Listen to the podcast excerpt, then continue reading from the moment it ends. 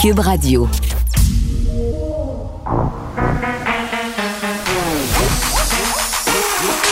Elle a une opinion sur tous les sujets.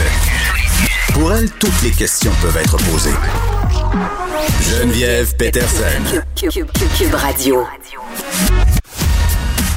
Salut tout le monde, bienvenue à l'émission. Et oui, c'est moi toujours en direct de mon sous-sol, Radio Pandémie. Mais bon, on n'abordera pas des sujets de fond de sous-sol. Évidemment, on suit l'actualité comme il se doit.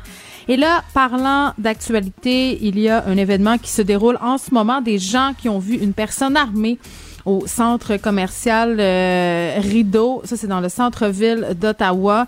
Euh, ça se jase beaucoup aussi sur Twitter. Et là, les derniers développements qu'on a, c'est que des policiers se sont rendus sur place, auraient arrêté une personne euh, et il n'y aurait pas d'autres suspects recherchés. Donc, c'est une histoire qui est en développement. Évidemment, on garde un œil là-dessus et on va en rejaser certainement avec Vincent Dessereau aux alentours de 13h30. Je disais deuxième jour de confinement et je sais que je suis très tannante avec ça, mais je tiens à le répéter. Euh, moi, j'ai jamais vu ça et je sais pas si je serais capable d'une telle dévotion. En fait, je, non, sûrement pas, parce que si j'étais, euh, si j'avais cette vocation-là, ça, se saurait. La prof de ma fille qui est venue livrer ses cahiers à la maison. Moi, je veux saluer les professeurs parce que je sais qu'elle n'est pas la seule. Euh, les élèves qui sont confinés, qui sont privés d'enseignement en présentiel, qui sont privés de leurs camarades, des profs qui font des pieds et des mains pour aller porter des cahiers, livrer des cahiers dans le quartier sur leurs heures du dîner pendant leur pause et qui s'assurent de maintenir des liens avec les enfants, que ce soit par des appels sur Teams, sur Zoom. Donc vraiment, chapeau aux professeurs qui le font. Et hier, j'en parlais et euh, plusieurs courriels de parents qui sont un peu dans la même situation que moi et qui eux aussi sont très très surpris du développement et du développement voyons, et du dévouement pardon euh, des professeurs qui s'organisent là. On va se dire après deux ans de pandémie on commence à voir nos petits trucs. Les parents à la maison aussi. Donc solidarité à vous là qui êtes en télétravail et qui devez tout concilier. Je pense que la conciliation travail famille et charge mentale n'aura jamais eu aussi de sens euh, pour moi. Donc voilà. Un des sujets qu'on va aborder aujourd'hui, le masque. Fini les masques après la semaine de relâche. Et vous avez remarqué, hein, quel jour on est aujourd'hui? On est mardi. Et qu'est-ce qu'il n'y a pas aujourd'hui? Un point de presse parce que d'habitude le mardi on s'en va en direct écouter Monsieur Legault, Monsieur Dubé euh, faire leurs annonces, faire des bilans pandémiques et ça va aller de plus en plus comme ça. On va apprendre les choses par voie de communiqué parce qu'à un moment donné on questionnait aussi la pertinence de tenir un point de presse euh, régulièrement comme c'était le cas. Je veux dire, à un moment donné, si tu déconfines, si tu mets fait au passeport vaccinal, euh, un point de presse à tous les mardis, voire deux points de presse par semaine, ce n'est pas nécessaire. Donc, fini les masques après la semaine de relâche. C'est ce que devrait nous apprendre un communiqué de presse dans les prochaines heures. Donc, moins de, points de presse avec les allègements sanitaires. Et vraiment, moi, je me pose des questions sur l'abandon du port du masque et bon, je me pose des questions en deux temps, là. Euh, dans un premier temps, évidemment, c'est sûr que je suis absolument ravie que nos enfants retrouvent, en guillemets, cette liberté-là de ne pas porter le masque. C'est lourd. Euh, puis je suis pas en train de dire que ça les empêche de respirer. Je faisais la blague suivante hier sur les médias sociaux. Plusieurs, euh, d'ailleurs, ont été très, très fâchés de ma sortie sur Twitter. Mon fils s'est tellement rendu un automatisme pour lui que de porter le masque pour protéger les autres et pour se protéger. C'est quasiment comme mettre une paire de souliers, car il jouait en réseau, donc euh, à distance avec un ami au jeu Roblox et il a décidé de mettre son masque pour protéger son ami. Bon, je lui ai expliqué que c'était pas nécessaire et il l'a retiré. Mais c'est pour dire qu'ils ont bien assimilé, quoique dans les limites de leur compréhension respective, selon leur âge, euh, que c'est important de porter un masque. Donc, c'est pas, les enfants ne se plaignent pas de ça. C'est plus peut-être les ados au secondaire qui trouvent ça plus difficile. Mais bon, alors euh, ça se passe bien. C'est clair que tout le monde va être content de retrouver cette liberté-là, mais ce sera seulement au primaire et au secondaire et seulement dans les classes. Dans les aires communes, on doit continuer à porter le masque, mais ça, ça c'est mon premier questionnement, c'est pourquoi maintenant? sais, pourquoi après la semaine de relâche? Parce que si vous vous dites, ben oui, mais Geneviève, c'est peut-être un hasard, ben non. Sachez que pour la plupart euh, des régions, la fin de la semaine de relâche, c'est aux alentours du 16 mars, donc date à laquelle on va laisser tomber les masques. Et ailleurs, dans d'autres régions du Québec, c'est le 14 mars que ce sera le retour en classe. Donc, c'est à ce moment-là qu'on pourra laisser tomber les masques. Donc, vraiment, c'est directement en corrélation avec tout ça. Hier, je disais monter des hospitalisations. Et c'est dommage qu'on ait laissé tomber, tu sais, les tests pour vérifier les eaux, les eaux usées, là.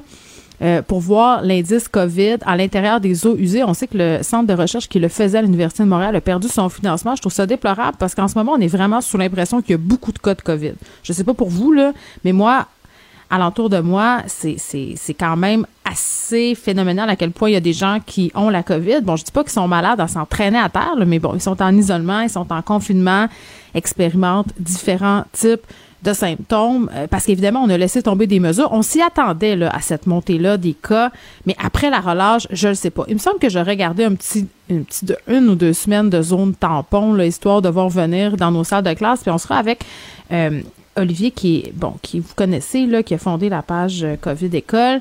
Euh, parce que lui a continué à compiler les cas parce que les profs trouvaient que ça n'avait pas de bon sens, les parents non plus, et littéralement ça explose dans les cas, dans les classes en ce moment là, c'est quelque chose de rare.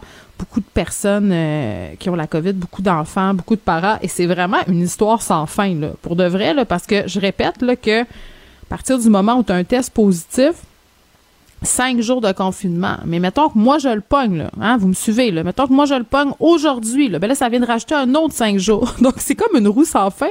Et là, il y a des parents qui m'écrivent depuis hier pour me dire, Geneviève, pour vrai, ça fait 20 jours qu'on est confiné. Moi, j'ai trois enfants et bon, tout le monde est devenu positif à la COVID. Euh, comme de façon successive. Donc là, c'est ça. On compte les jours. Donc, priez pour moi prier pour que ça m'arrive pas, pour que je puisse revenir euh, dans mon studio au plus vite, pour pas avoir à gérer des enfants par texto euh, pendant que j'anime. Donc voilà, on parlera euh, de cette fin du masque dans les écoles primaires et secondaires. Et mon petit doigt me dit que dans les cégeps et dans les universités, ça doit ruer dans les brancards les élèves qui doivent avoir très, très envie aussi d'avoir droit à ces allègements-là. Et bon, c'est la journée des Oliviers. Vous allez me dire, là, on va parler à un autre Olivier, Olivier Simard. On lui a déjà parlé. C'est un ancien adhérent des conspirations euh, QAnon, un ancien étudiant de Luc Lalberté, par ailleurs, euh, il connaît bien comment on parle à un proche qui a été radicalisé par le mouvement anti-mesures sanitaires. Euh, puis pourquoi on reparle de ça? C'est à cause du convoi de la liberté. Je sais pas si vous avez vu passer ça, là, mais la personne finalement qui a poussé Raymond Filion, on se posait la question hier avec Nicole, c'est qui? Eh bien, ce serait un entrepreneur. Euh, bon, il, il, a fait un post sur Facebook. Cette personne-là s'est identifiée pour ensuite abandonner puis effacer euh, son post. Mais en gros, ce qu'il dit, c'est que euh, puis on va en reparler le plus tard avec notre invité, mais c'est qu'il aurait perdu patience et que là, il n'a pas pu se contrôler et qu'il a poussé euh, Raymond Fillon parce que les médias font de la désinformation, les médias manipulent les gens et tout ça. Donc, comment ça se fait qu'on est rendu là, puis comment ça se fait euh, que ces gens-là sont pas capables de, de, voir que les médias essaient juste de faire leur travail, comment on leur parle à ces gens-là, comment on les ramène à la réalité. Puis clairement, là, la couverture du New York Times va pas aider. Hein? Puis ça aussi, ce sera un sujet dont on va parler aujourd'hui. Euh, c'est quand même un journal très, très prestigieux. Là. Ils ont couvert euh, les convois de la liberté, ce qui s'est passé à Ottawa. Couverture erronée, selon plusieurs journalistes canadiens, journalistes anglophones majoritairement. tu sais, quel effet peut avoir une telle couverture sur la perception euh, de ce qui s'est passé au en fin de semaine à Ottawa, puis ce qui se passe en général euh, avec les mouvements complotistes ici. Donc euh, voilà, on va parler de tout ça à l'émission aujourd'hui. Je pense que c'est ce qui a fait sursauter le procureur de la Couronne. Nicole Gibault. J'en ai un ras-le-bol de ces gens-là. À mon sens, c'est de l'intimidation. Geneviève Peterson. C'est ça. Puis s'il sauve en marchette, on aura le temps de le rattraper. La rencontre. Oui, mais toi, comme juge, est-ce que c'est le juge qui décide ça? Comment ça marche? Oui, oui, oui, oui, oui, oui, oui. C'est le juge. La rencontre Gibault-Peterson. Salut, Nicole. Bonjour, Geneviève. Bon, on continue à parler de ce convoi de la liberté. Ça continue de nous préoccuper, de nous intéresser aussi. On essaie de s'expliquer ce qui se passe. Et là, du point de vue judiciaire, on parlait hier euh, de la madame Tamara. Là, on disait, bon, euh, elle a été arrêtée, Pat King aussi. Euh, là, cette femme-là, qui est la principale organisatrice par ailleurs hein, du siège d'Ottawa, va rester en prison.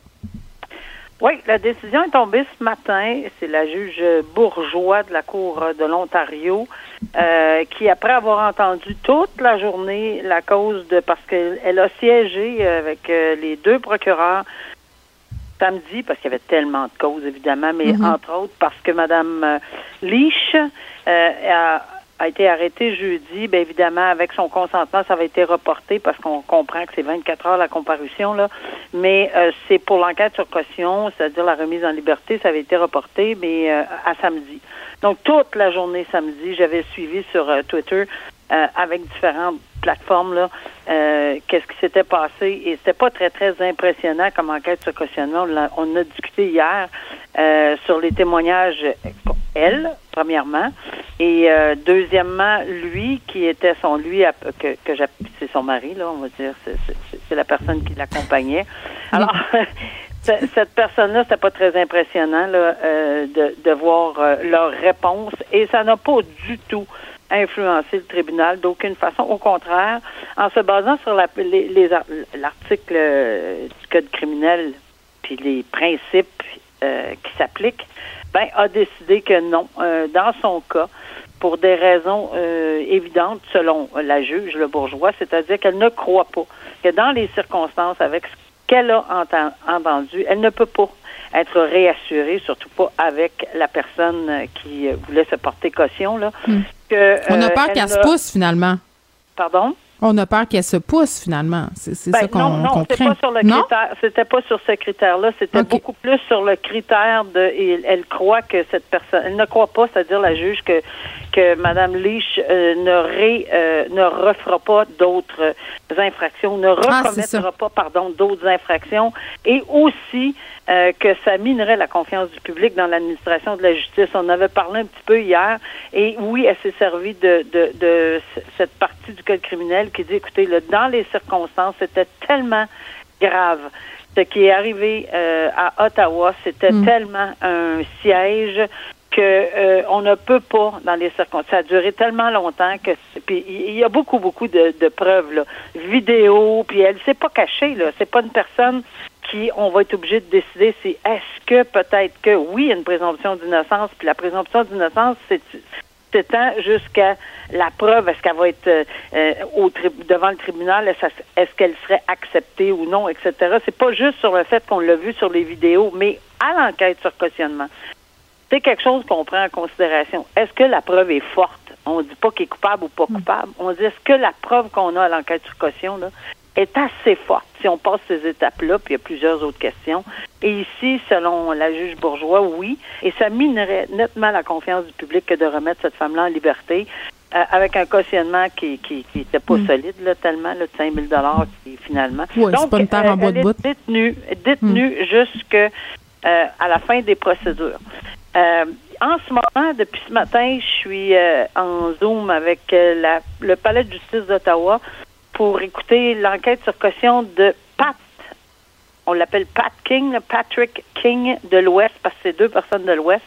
Aussi un des représentants. Un des organisateurs, puis un des or- ah oui. ah deux oui. personnes qui adhèrent au, au, au Exit, c'est-à-dire des provinces de l'Ouest qui veulent se fait. séparer du reste de du Canada. Ah oui, puis euh, c'est c'est euh, c'est vraiment euh, très très intéressant. Évidemment, il fait fa- face à quatre chefs d'accusation, méfaits, incitation pour des méfaits, incitation de de d'enfreindre un ordre du tribunal parce qu'on parle d'injonction, puis également incitation à, entra- à entraver des policiers. Et euh, il m'a, il a changé d'avocat, bon ça c'est pas grave, mais c'était prêt pour l'enquête du caution et tout le monde semble euh, très euh, organisé là. Alors la preuve de la couronne, euh, on a déposé une tonne de vidéos euh, parce que les réseaux sociaux ça fait pas juste aider euh, ce qu'on pense et qui peut aider sa cause, ça peut C'est incriminant aussi. euh, très incriminant. Alors, on a déposé plusieurs vidéos. On est allé retourner dans des vidéos où on va prétendre que c'est pas une c'est une personne qui en veut ou qui a un potentiel de racisme avec euh, certaines vidéos qu'il avait postées, si on me permet l'expression. là. Euh, on, on est retourné bien loin en arrière. On a déposé son casier judiciaire. Euh, et, et dans ces vidéos, l'incitation de, de, il dit de, de fermer, de bloquer, de jammer, de de la ville d'Ottawa, etc. Et il donnait certains conseils aux gens qui voulaient revenir, de prendre des numéros de chambre d'hôtel de d'autres personnes. Alors, c'était fort intéressant, mais là, on, a entendu la, la personne qui veut euh, se porter caution, dire qu'elle ferait à peu près n'importe quoi. Elle va le garder chez elle 24 sur 24. C'est pas sa compagne, semble que c'est quelqu'un qui... Et là, euh, la patate chaude est arrivée quand la procureure de la couronne lui a demandé bon, ça fait combien de temps que vous connaissez ce monsieur-là pour dire que vous êtes prête à mettre votre maison en garantie, puis etc., puis etc., puis payer pour tout.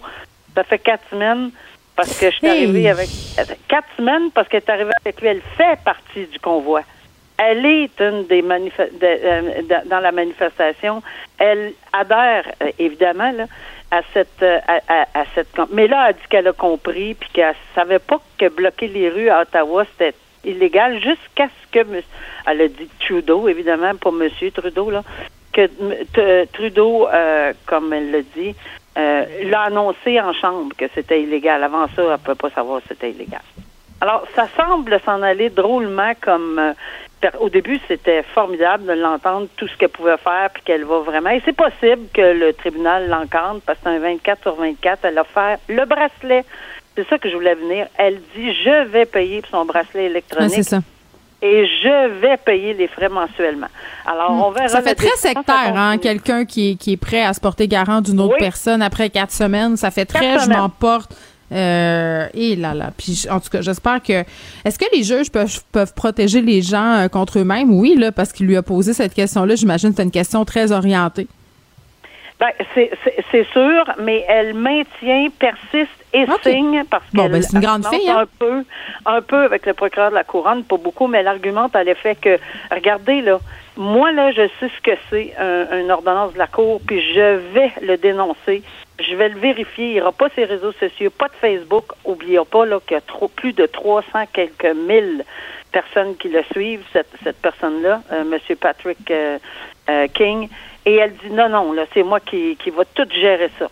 Quatre semaines. Ça fait quatre semaines qu'elle le connaît. Euh, je ne sais pas comment on va interpréter ceci. On va laisser le tribunal ah. décider, mais j'ai hâte d'avoir la décision là-dedans. Je peux pas m'empêcher, puis tu sais, je veux pas faire de mauvais amalgame. Là, je parlais de dérive sectaire, mais tu sais, la manipulation, les gens qui profitent de la naïveté des autres, du fait que les gens sont vulnérables.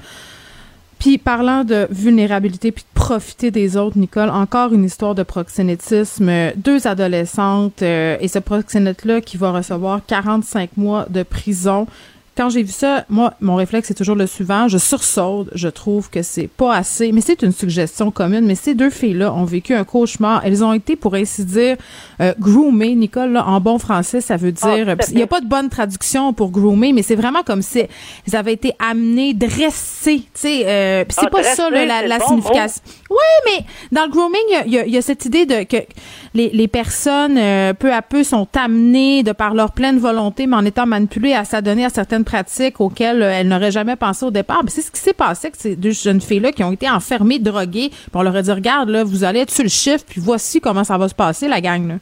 Non, non, c'est hallucinant. Et je vais t'avouer que c'est sûr que je me garde toujours une petite gêne quand on parle de recommandations communes. La raison est la suivante, c'est que je ne sais pas le dessous des.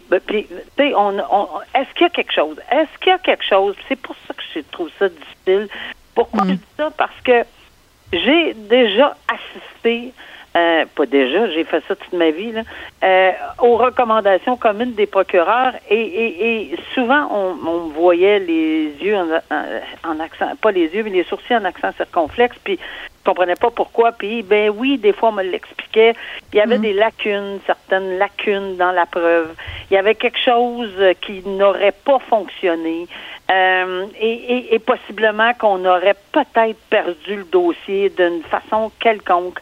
Euh, J'essayais de comprendre entre les lignes des fois sans qu'il voulait m'en donner trop de, de, d'informations. Je comprenais qu'il y avait peut-être un risque. Est-ce que c'est le cas? Je ne le sais pas. Mais définitivement, deux victimes. On parle ici de, de, deux personnes, deux adolescentes mineures, euh, dont une qui était orpheline, Oh.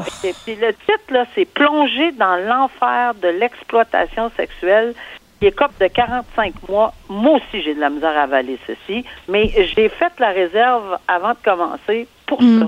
Parce que mm. on va dire, ben on sait bien, là, et puis là, c'est pas de, était pas ça.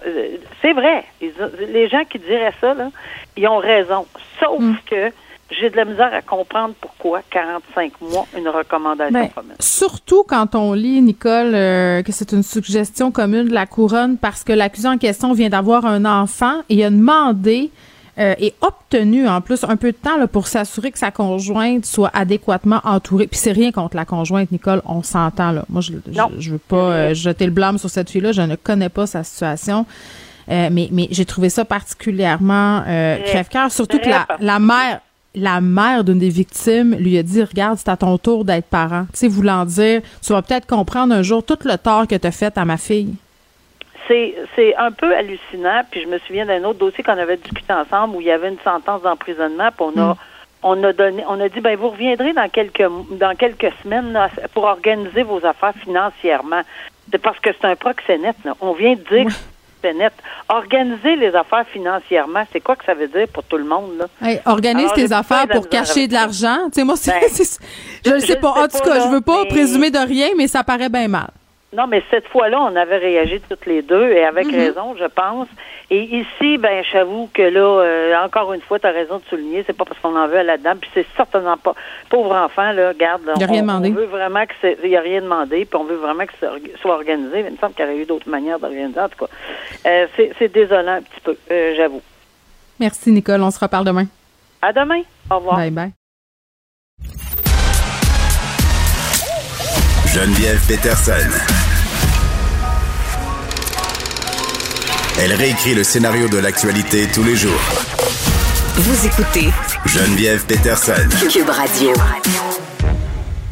Bon, le masque, le masque, le masque, le fameux masque qui suscite l'ire et l'opprobre au sein de certaines euh, fractions euh, de mouvements complotistes. Et là, les élèves du primaire et du secondaire n'auront plus à le porter hein, au retour euh, de la semaine de relâche. D'un bar, on a envie de dire Yahoo, on est content pour ces enfants-là. De l'autre, la mère en moi Bon, c'est c'est inquiétant un peu. C'est ce que j'ai envie de dire. On est avec Olivier Drouin, qui est fondateur du compte Twitter Covid École. Olivier, salut.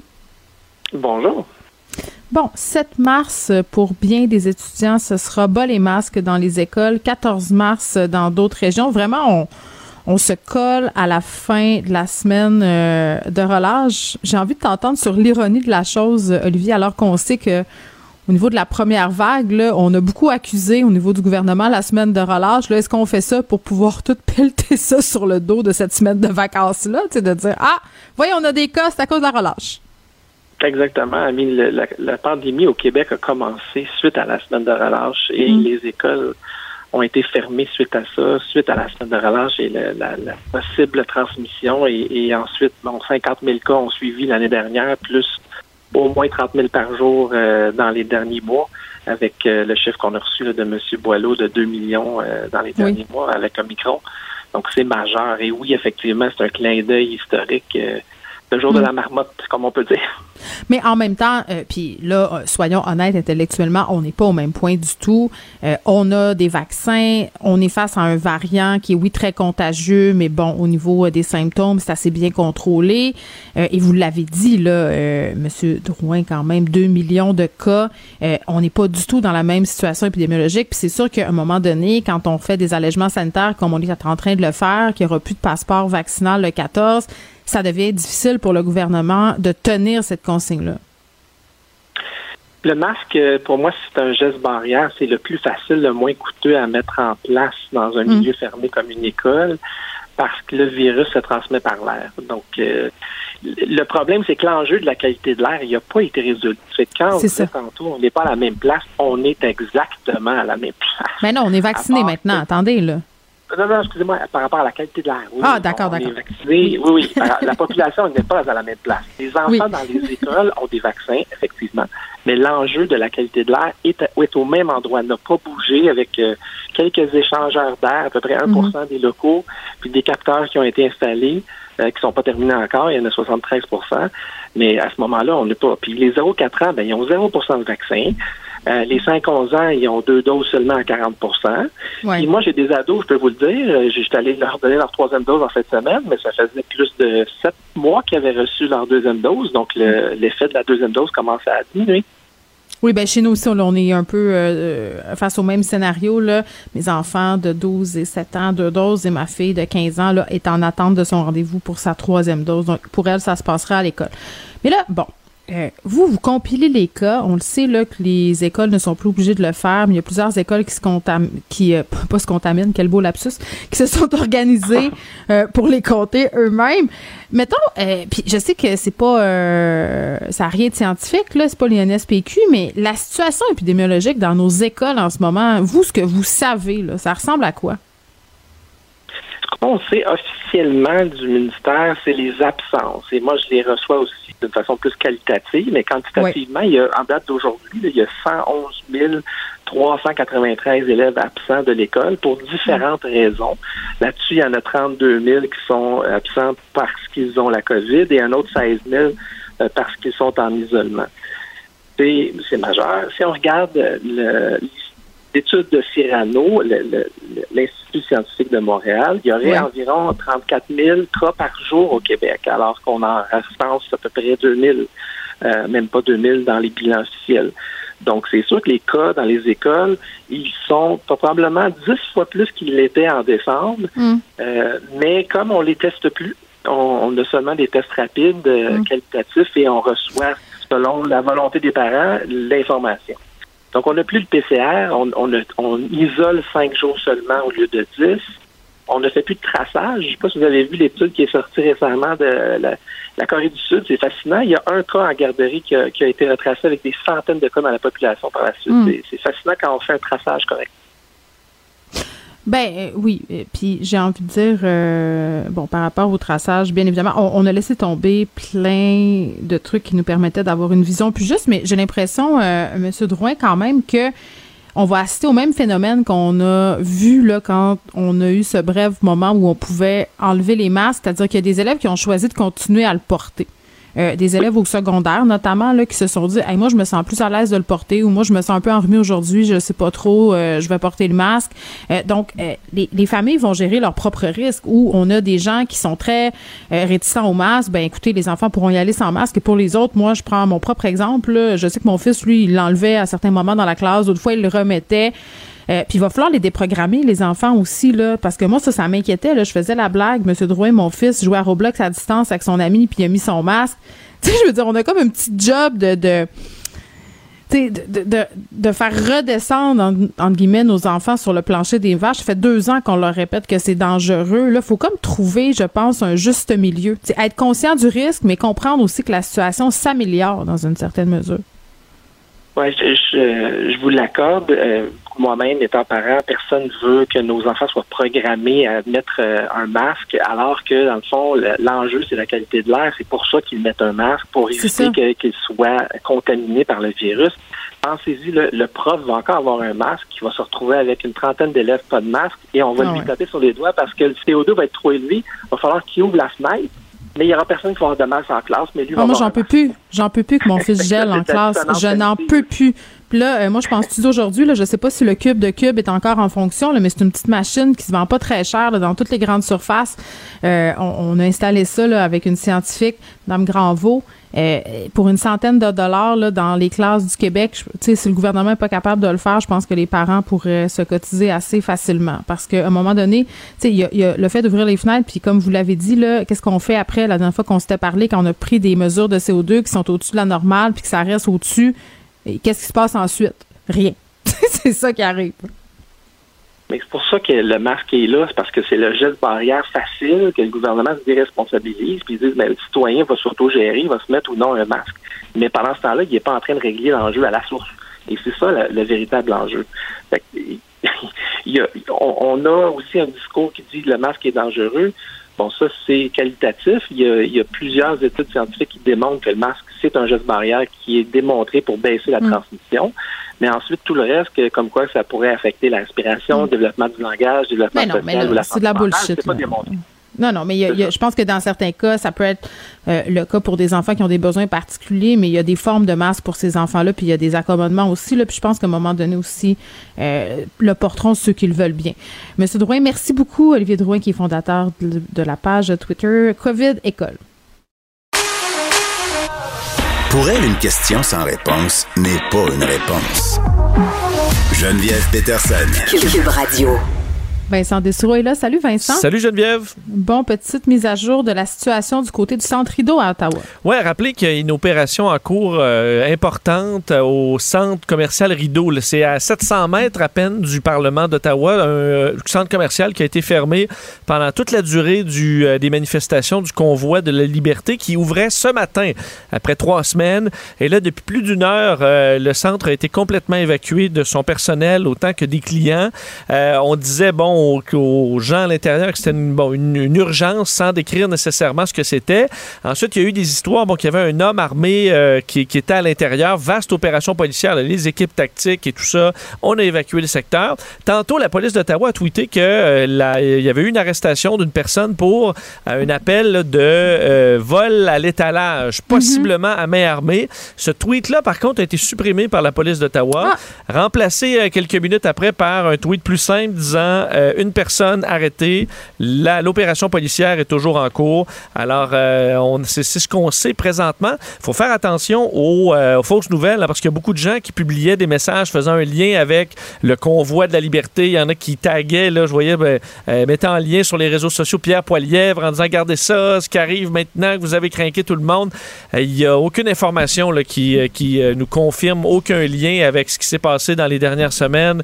on ne le sait pas. Alors, on attend euh, des, détails, puis dès qu'on en a, mais il n'y a pas eu de coup de feu, mm. rien de ça. Ben, on parlait d'une panne de courant au moment où c'est arrivé. Ça, j'avoue que ça, je trouve ça un peu mystérieux. Il y aurait eu panne de courant, après ça, évacuation, mais euh, en gros, on manque de détails là-dedans. Et les policiers ne mm. semblent pas en ce moment particulièrement nerveux. Là. Donc, on sait qu'il y a eu une arrestation euh, et on en saura davantage plus tard aujourd'hui comme quoi il faut prendre euh, tous et toutes un grand respire collectif avant de relayer de l'information. Et j'ai envie de te dire que les journalistes, euh, c'est là qu'on voit hein, leur utilité parce que publier de l'information, vérifier, c'est notre travail. Ce qui se passe sur les médias sociaux, les posts, même quand on a de la photo puis de la vidéo, honnêtement, Vincent, là, euh, souvent ils sont pas vérifiés ces vidéos-là et on peut avoir des mauvaises surprises. Tu as tout à fait raison. D'ailleurs, je parcourais les sites Internet de nouvelles, puis tout le monde était très prudent là-dessus. Il n'y a pas personne qui s'est mis les pieds d'un plat en annonçant un tireur euh, camionneur, mais sur les réseaux sociaux, c'était beaucoup ça. Et je suivais même des, euh, des gens qui diffusaient en direct, des gens, des complotistes, mhm. euh, donc qui, qui, font le. Qui, eux vont se,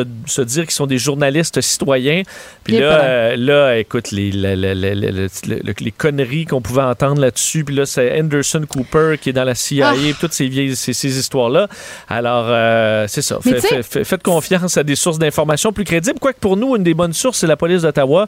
Et eux-mêmes mm. semblent avoir reculé sur un tweet, mais on attendra de voir les détails pour, euh, pour, pour en savoir plus ça devient mêlant pour les gens parce qu'il y a plusieurs phénomènes sociaux puis des, des situations qui ont été mises à jour sur les médias sociaux, tu sais, qu'on n'aurait jamais entendu parler si ça n'avait pas été partagé. Je pense entre autres à George Floyd. Fait que les gens, à un moment de, tu sais, c'est difficile parfois de faire la différence entre une information qui est véridique, qui est légitime et tout ça, et justement euh, des, des, publications qui euh, sont plus orientées. Il faut tout le temps regarder qui Hein, poste la patente. Oui, mais c'est surtout que, mettons, dans le cas de George Floyd, c'était filmé euh, par. Euh, il y avait plusieurs témoins. C'est ça. On est capable de localiser l'endroit où on est, localiser la date, de contre-vérifier des informations avec les policiers sur le fait qu'il y a eu une arrestation pas. Eux, les policiers avaient inventé, on se souvient, leur version était complètement fausse, mais au moins, ils étaient capables de confirmer que l'incident avait eu lieu. Là, tu es capable de dire, OK, ben, je vois les vraies images d'une vraie arrestation. Clairement, il y a un problème. Euh, c'est différent de dire, il y a 1,5 million de personnes à Ottawa, 50 000 camions, puis la photo que tu vois, il n'y a pas de neige parce que c'était en Turquie en 2007. Et ça, c'est très souvent euh, le cas sur les réseaux sociaux. On est capable en quelques secondes, tu fais une, recherche d'images euh, sur les réseaux sociaux, tu te rends compte que ben, ok, c'est des vieilles images. Même Elon Musk s'était fait, fait planter en, publiant mm-hmm. euh, des, des, images qui dataient d'autres années ou d'autres pays. Donc, c'est ça. faut faire attention. Ah, vérifier ses sources, c'est quelque chose qu'on apprend hein, à l'université quand on fait des travaux. c'est ce que j'ai envie de dire. OK. Euh, On reste euh, sur le thème du convoi de la liberté. L'homme qui aurait poussé Raymond Filion, notre collègue euh, en ondes, en direct, il s'excuse, euh, mais il a effacé quand même sa publication. Là, je suis pas sûr que je suis Ouais, Vincent. et je peux pas vraiment, effectivement, le terme excuse est vraiment entre guillemets Oui, là-dedans, là, mais on a quand même pu au moins mettre un visage sur. Ben, on avait déjà le visage, mettre un nom sur ce visage d'un individu, un pleuse, là, qui est allé pousser notre collègue Raymond Filion de dos, en plein direct, alors que tu as quelqu'un qui fait, qui fait son travail. Il s'appelle Mm. Danny Di Genova, euh, un bon un militant, un manifestant, un complotiste qui annonçait Mm. un d'ailleurs. entrepreneur, non? Oui, oui, entrepreneur, euh, mais là, qui ne devait pas entreprendre grand-chose dans les dernières semaines, disait défendre les kids, là, donc les enfants, face à toutes sortes de complots. Et euh, ce qui est intéressant quand même dans son message, c'est qu'on apprend un peu quelle est la source de toute cette violence à l'intérieur de cet homme-là qui mène à pousser un de, de nos meilleurs journalistes, les plus rigoureux, les plus sympathiques, les Oui. plus respectés, Raymond Filion. Il dit hier, je me suis laissé emporter, là, vous- c'est dur à lire tellement il y a de fautes, faut quand même se le, le souligner, là. Euh, tout était pacifique, mais des nouvelles comme TVA, il fait en sorte de détruire la vie des gens. C'est pas croyable comment que ces gens transforment les informations. Une madame est morte et la police nous a attaqués car les médias fait en sorte qu'on soit détesté. Mais en réalité, ce qu'on faisait, c'était rien de mal, blablabla. Bref, euh, le gars... Hey, Vincent. Oui. Oui, euh, la concordance des temps de verbe, j'ai envie de te dire, serait à revoir. Oui, absolument. Mais là, là, il dit la violence règle rien. J'ai fait une erreur, j'aurais dû respirer. Le Oui. gars avait un bodyguard. Il a rien fait. Je me rends compte que c'est ça qui voulait se faire ramasser. Donc, j'ai embarqué là-dedans comme une secoupe. D'ailleurs, je- C'est comme si c'était organisé, là. Le bodyguard euh, s'est tassé pour qu'il puisse lui sauter dessus. Ben, Comme en si fait, on attendait ça. Il commence par blâmer Raymond. Après ça, il blâme, euh, il blâme le garde du corps. Parce que quand tu un garde du corps, là, tu sais bien que c'est ce que tu, ce que tu veux, c'est qu'on te saute dessus. Là. Et euh, il dit bonne journée. Bon, euh, il, il donne ses excuses à ceux que j'ai offensés. Je sais pas si ça inclut là-dedans euh, Raymond. Et là, il rappelle une madame est morte et TVA et la police ont du sang sur les mains. Tous les gens Ben qui sont là. là-bas et blablabla. Bref, il faut rappeler que ce gars-là, Danny G. Genova, a attaqué un journaliste parce qu'il ne re- relayait pas une information complètement fausse Oui. euh, qui, oui, a fait le, son chemin dans certains médias traditionnels, enfin, entre autres Fox News aux États-Unis. Euh, il y a eu le New York Times rapidement qui s'est rétracté. Je sais que le New York Times, il y a d'autres problèmes là-dessus, vous allez en parler plus tard, mais euh, euh, on se rend compte que le, gars en question tombe dans la violence parce que Raymond Filion a fait son travail et n'a pas révélé des informations complètement fausses, facilement vérifiables sur le fait qu'il y avait 42 caméras qui filmaient cet incident-là avec les chevaux, qu'il n'y a personne qui est mort. C'était confirmé par la police d'Ottawa, c'était confirmé par les ambulanciers d'Ottawa, par tout le monde, euh, mais pas pour Danny. Alors, Danny, dans son rabbit hole, son trou du lapin est tellement loin que cette information-là, facilement vérifiable là, et démontable, l'a amené à péter les plombs et s'attaquer physiquement à un journaliste. Tantôt, je vais parler avec un ancien euh, bon adhérent des conspirations QAnon. Là, on y a déjà parlé, mais je vais lui poser la question parce que je comprends pas pourquoi ça se rend pas. Je parce que s'ils font leur recherche, comme tu dis, là, puis qu'ils tombent dans le rabbit hole, puis ça, ce phénomène-là, là, c'est documenté, puis on le comprend. Mais à un moment donné, devant l'évidence des faits, là, pourquoi, encore une fois, la fiction vient comme colmater tout ça? Tu sais, comme on vient de le voir, là, lui, dans sa tête, là, oui, il a perdu contrôle, mais c'est de la faute des autres parce qu'il y a une grande machination. Oui, mais en fait, il faut dire, moi, ce- que je pense que ce sera la une grande découverte dans les prochaines années, c'est l'ampleur sous-estimée de l'ingérence étrangère dans tout ce qui se passe en ce moment. Oui. Euh, et non seulement sur les camionneurs, ces dossiers-là de complotisme, sur ce qui se passe euh, entre bon, euh, la Russie et l'Ukraine aussi. Si tu regardes aux États-Unis, Mhm. euh, la Trumposphère, là, autant Fox News sont rendus des Ah, grands bien. défenseurs de Vladimir Poutine. Alors, on comprend que cette machine de guerre de désinformation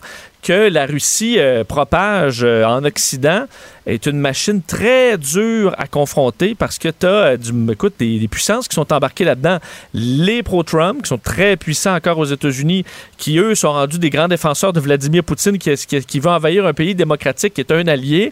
Et là, tu as même des grands médias comme Fox News, en fait, dans leur partie commentaire, qui embarquent là-dedans aussi. Deviennent... Alors, tu te dis, écoute, à quel point la mission est une réussite quand tu es Vladimir Poutine. Tu es mort de rire parce que les plus grandes gueules aux États-Unis, ils te vendent tes mérites pendant que tu attaques un pays démocratique, alors que c'est tout à fait l'inverse de ce que les États-Unis défendent, semble-t-il, depuis des décennies. Donc, euh, cette machine-là là, de bots, donc des faux, des faux comptes qui poussent les machinations à leur extrême, ben, c'est une des grandes parties de pourquoi on dit, non, c'est donc bien fort, ils sont donc bien loin dans leur trou du lapin.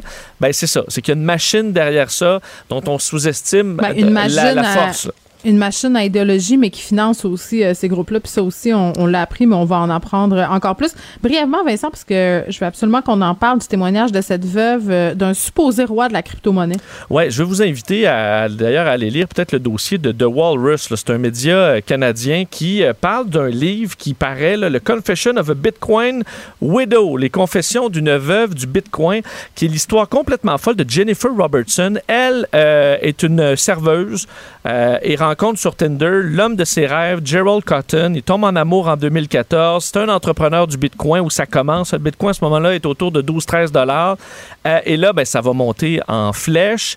Ils, va- vont commencer à valoir des centaines de millions de dollars. La vie, les yachts, les avions, voyage partout à travers le monde. Et en novembre 2018, quelques jours après que son, bon, son, son nouveau mari euh, lui lègue tout dans son testament, il meurt en Inde de complications de la maladie de Crohn. Et là, sa vie de rêve, où il voit- voyage à travers le monde, va se transformer en véritable film d'horreur parce qu'on se rend compte que lui, de un, a les, euh, les codes pour accéder au compte. Ah, C'est le seul à les avoir. Et Oui. qu'il y a 215 millions de dollars qui sont pas là, là qui manquent de 76 000 investisseurs. Ben, voyons donc. Euh, on va se bon, rendre compte que lui faisait du stratagème à la Ponzi, c'est-à-dire que eux, leurs dépenses provenaient pas de- nécessairement des gains, mais des investissements des investisseurs. Et ça va générer, puisque c'est une histoire assez mystérieuse, vu qu'il vient de nommer sa femme comme euh, bon, celle qui va hériter de tout. Est-ce que c'est une fausse mort? Est-ce qu'elle l'a assassiné? Et là, sur les réseaux sociaux, ça va exploser. Les menaces de mort, euh, on va lui téléphoner à la maison en disant le TikTok, TikTok, c'est euh, tu ton temps est fini, ou tu as le choix, ma entre l'argent ou entre nous donner notre argent ou la violence. On va menacer ses parents, sa famille, son chien de le mettre en feu. Sa vie va vraiment devenir un enfer. C'est ce qu'elle racontera dans le livre. Donc, plein d'éléments là-dedans. Là. L'appui, quand les réseaux sociaux vi- virent fous à, bon, à propos de toi, là, et que ta vie devient euh, fait complètement changer à jamais, que tu peux plus te sortir de chez elle. Les bitcoins, donc la crypto-monnaie, les dangers de quelqu'un qui perd son mot de passe, le, le suivi qui n'est pas fait comme dans des grandes banques. Et derrière ça, pour elle, quand même en sous- sous-histoire, une histoire d'amour où elle dit Moi, le gars que j'ai marié, c'est le gars le plus gentil, un entrepreneur à succès, généreux. Et là, euh, ben, l'histoire qu'on nous décrit dans les médias, C'est que c'est quelqu'un qui a ruiné des. Tu sais, qui a vidé les avoirs de plein de ses investisseurs honnêtes, un peu à la Vincent Lacroix. Et euh, l'espèce de déchirement qu'elle a entre l'homme qu'elle a connu, qui est décédé, puis ce qu'elle se rend compte qu'elle est aujourd'hui. Donc, euh, c'est toute Il y en une aura, histoire. hein? Il y en aura de plus en plus des histoires comme ça euh, de fraude amoureuse. Elle aurait peut-être pu lire la facture amoureuse Ben, avant de se marier avec. il, il est, il est trop tard. Il est trop Oui, tard. malheureusement. Voilà. Merci, Vincent. Merci, salut. Geneviève Peterson. Brillante et éloquente. Elle expose toutes les facettes de l'actualité. Comment on parle à un proche qui a été radicalisé par le mouvement anti-mesures sanitaires attaché au convoi de la liberté? On en discute avec un ex-complotiste qui a réussi à s'en sortir. Olivier Simard est avec nous. Salut, Olivier. Salut, ça va? Ben oui, écoute, on s'était parlé, euh, je pense que c'était en janvier euh, 2021, de ta sortie du mouvement euh. Tu as été là-dedans quand même pendant quelques mois, voire même quelques années, je pense, si mon souvenir est bon. Euh, Oui, oui. Bon, et, et depuis ce temps-là, bon, on a envie de se dire qu'il y a beaucoup de d'eau qui a coulé sous le pont hein, du, de la radicalisation au Québec. Euh, là, est-ce que toi, tu suis tout ce qui se passe à Ottawa, les mouvements anti-mesures euh, sanitaires, ou tu préfères te tenir loin de tout ça? Euh, je suis ça de très proche. Ah oui, hein? Euh, très proche, très proche, oui, parce que parce que c'est un sujet auquel j'ai été sensible, dont je suis encore Mm. sensible, mais différemment, dans le sens que euh, comment je pourrais dire ça, dans le sens que je, je je, je le vois pas d'une manière d'un œil d'un œil complotiste, mais je le vois d'un autre œil, puis je me, je me je me mets à la place euh, du monde qui sont là-bas, Oui. puis j'y- les comprends. Tu as un œil empathique. Oui. Est-ce que ça te fait penser ce qu'on voit, ce qu'on entend, les paroles qui sont rapportées, que ce soit dans des vidéos qu'on voit circuler sur les médias sociaux ou dans les journaux, sur les sites de médias? est-ce que ça te fait penser à la façon dont toi tu voyais le monde quand tu étais dans poigné un peu dans le vortex euh, ce qu'on entend les commentaires? Euh, ça me fait beaucoup penser euh, à ce que je vivais. Parce que ce que je vois, c'est du monde qui sont renfermés euh, dans une dans une bulle, qui, qui se sont créés, un univers qui, qui est propre qui est propre à eux, puis le monde le monde autour d'eux avec les, lesquels ils partagent ces croyances-là. Est-ce que parce que c'est difficile pour nous là qui sommes pas là-dedans de comprendre que des personnes peuvent être rendues tellement loin dans ces systèmes-là de croyances qui voient plus clair entre guillemets là. Euh, tu sais, je, vais donner l'exemple euh, de ce qui s'est passé avec le journaliste euh, Raymond Fillon. Tu as dû certainement voir passer ça. Il s'est fait bousculer en direct, Olivier. Et là, l'homme qui l'a poussé a fait une sortie sur les médias sociaux, Danny Digenova qui l'a retiré ensuite, là, mais quand même, ce qui ressort de cette publication-là, c'est qu'il a perdu le contrôle qui a poussé le journaliste parce que selon lui, les, les médias, euh, et en particulier TVA, euh, détruisent la vie des gens, font de la désinformation, ignorent par exemple qu'une madame est morte pendant euh, bon le siège d'Ottawa, ce qui est complètement faux. Là, je le dis, c'est difficile, mettons juste pour moi puis pour bien du monde qui nous écoute, de comprendre Comment t'en arrives là? Euh, je crois euh, que la santé mentale y en est pour une grosse part. Ah euh, la pandémie nous a vraiment pas aidé de ce côté-là. ces gens-là, plus leur santé mentale se détériore, plus ils sont plus, plus ils sont ils sont susceptibles de, de tomber dans dans ces dans ces croyances-là. Fait que c'est, ils sont, ils sont vulnérables de plus en plus. Euh, puis il y en a qui, qui arrivent justement à ce point-là ou à commettre des actes parce que parce, parce que ils sont ils sont ils sont plus là mentalement. Ils sont désespérés. Euh, oui, effectivement. Mais ils voient pas euh, les articles scientifiques, les, les, les, vidéos qui viennent démentir ce qu'ils disent. ça, cette information-là, elle ne rentre pas dans leur tête. Non, non, parce qu'ils sont complètement aveuglés par l'autre côté de la médaille. Euh, il y a tellement, tellement, tellement un, mm. un gros, c'est un, gros réseau de, de désinformation. C'est une énorme chambre à écho dans laquelle, dans laquelle beaucoup, beaucoup de monde participe. C'est facile, c'est facile de, de s'y retrouver mm. euh, pour n'importe qui. Vraiment, c'est fait pour n'importe qui, c'est facile de s'y retrouver tant mieux s'il y a du monde qui sont qui sont capables de qui, sont capables d'avoir un bouclier naturel défensif contre, contre ça. Mais c'est extrêmement facile de, tomber là-dedans. Parce qu'il y en a pour, pour tous les goûts.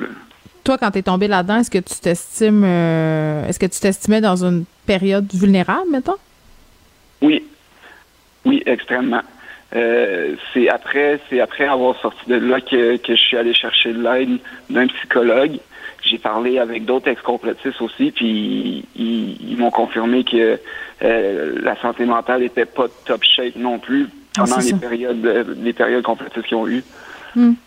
Ben, maintenant, Olivier, tu es étudiant en sciences politiques, tu t'en es sorti, euh, puis j'imagine que, bon, euh, à un moment donné, il y a un déclic qui s'est fait. Là. Comment tu as fait pour se sortir là-dedans? Parce que tu étais quand même rendu assez profond. Là.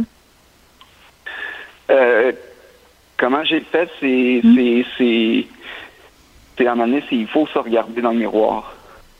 Faut être capable, faut être capable de revenir, juste, juste d'avoir peut-être un coup d'œil sur l'autre côté de la médaille encore, euh, à laquelle je réfère, puis revenir, remettre, que ce soit juste un orteil, pas tout le pied, pas tout le corps dans la réalité.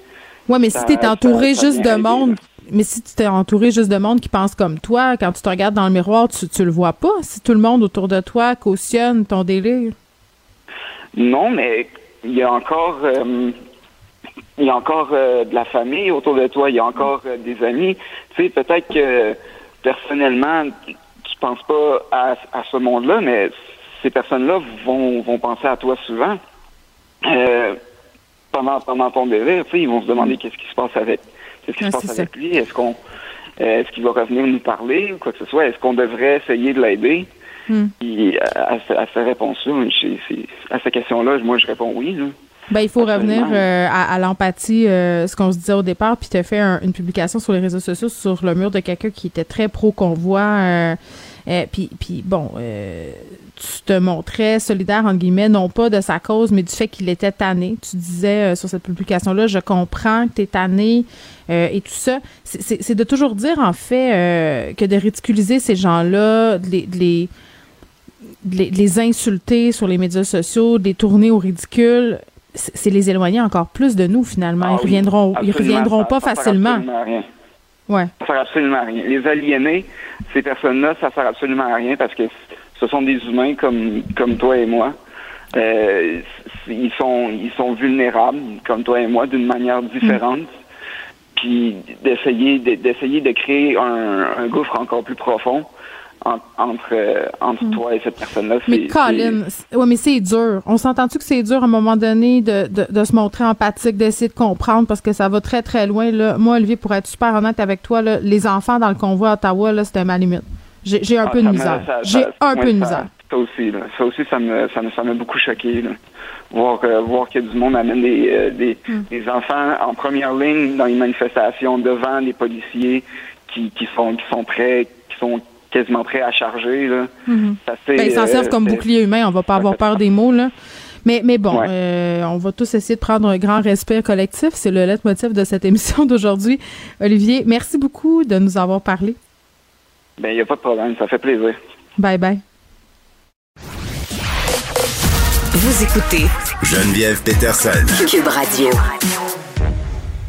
J'aime tellement ça. C'est comme si mon petit côté Madame des régions euh, ressortait quand je fais des segments météo. Euh, parce que moi, j'ai un petit toc dans la vie. Je regarde le site de Météo Média 52 fois par jour et c'est rendu une joke avec mon chum. Il me dit, mais Geneviève, pourquoi tu regardes pas par la fenêtre? Donc voilà.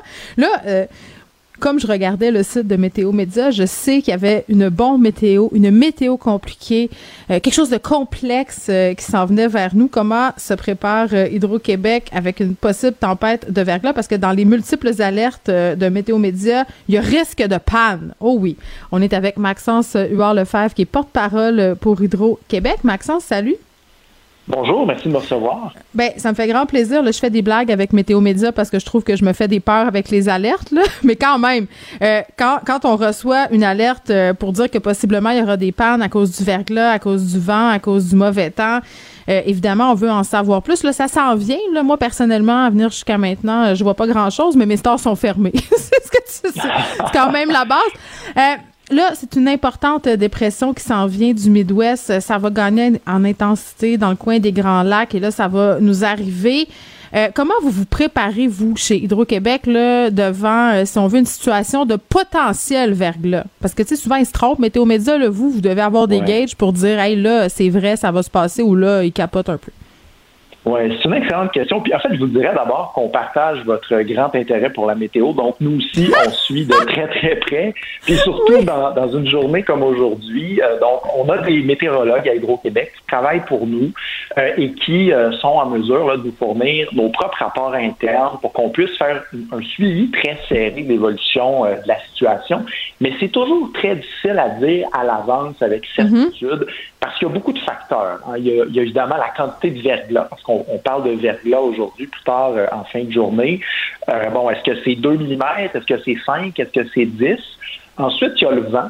Euh, entre, par exemple, des, rafales de 70 km heure et des rafales de 90, ben, ça mm. fait une très, très grosse différence. Et dans tous les cas, ce qui va se produire quand il y a des pannes qui sont causées par la météo, ben, c'est bien souvent qu'il y a des branches qui vont tomber ou des arbres entraînés par les vents ou, sous le poids du verglas, mais bien souvent, le vent joue un rôle et qui vont entrer en contact avec notre réseau, puis dans des, des qui vont tomber sur des lignes électriques. Alors, on s'y prépare de toutes sortes de façons, là, mais tout d'abord en faisant un suivi très serré de la météo euh, pour, pour être mobilisé là, le moment venu. Donc, bon, ce que je comprends, c'est que vous faites votre possible, vous savez pas, mais là, mettons, ce soir, c'est pas mal sûr que ça va se passer. Est-ce que vous avez mis des processus en place? Comment, qu'est-ce que vous faites? Oui. Oui, on est mobilisé. On est mobilisé. Donc, il y a des équipes qui vont être prêtes à, intervenir euh, en soirée ah, euh, dans, les régions touchées, là, c'est clair. D'abord, hein, il y a toujours des monteurs de ligne euh, qui travaillent au, Québec, là, puis il y a des gardes également, un système de garde, donc dans toutes les régions. Euh, il y a des, monteurs qui sont prêts euh, à, intervenir sur les lieux d'une panne. Et au-delà de ça, on a aussi des, des, listes de rappel, donc on est toujours prêt à mobiliser davantage de ressources si c'est requis, et même en déplacer d'une région à l'autre, parce que c'est rare que euh, toute la population du Québec en entier, dans toutes les régions, va être touchée en même temps par un, événement météo d'une grande violence. Donc, ça nous donne de la flexibilité mm. euh, pour répartir les équipes là, selon euh, l'événement. Oui, parce que M. Huard Lefebvre, on a quand même un traumatisme collectif suite au grand verglas. Je pense que c'était en 98. Là. On se rappelle à quel point ça peut faire du dommage. Moi, je me rappelle que dans le centre-sud à Montréal, c'était noir. Là, il n'y avait plus rien. C'était comme une fin du monde.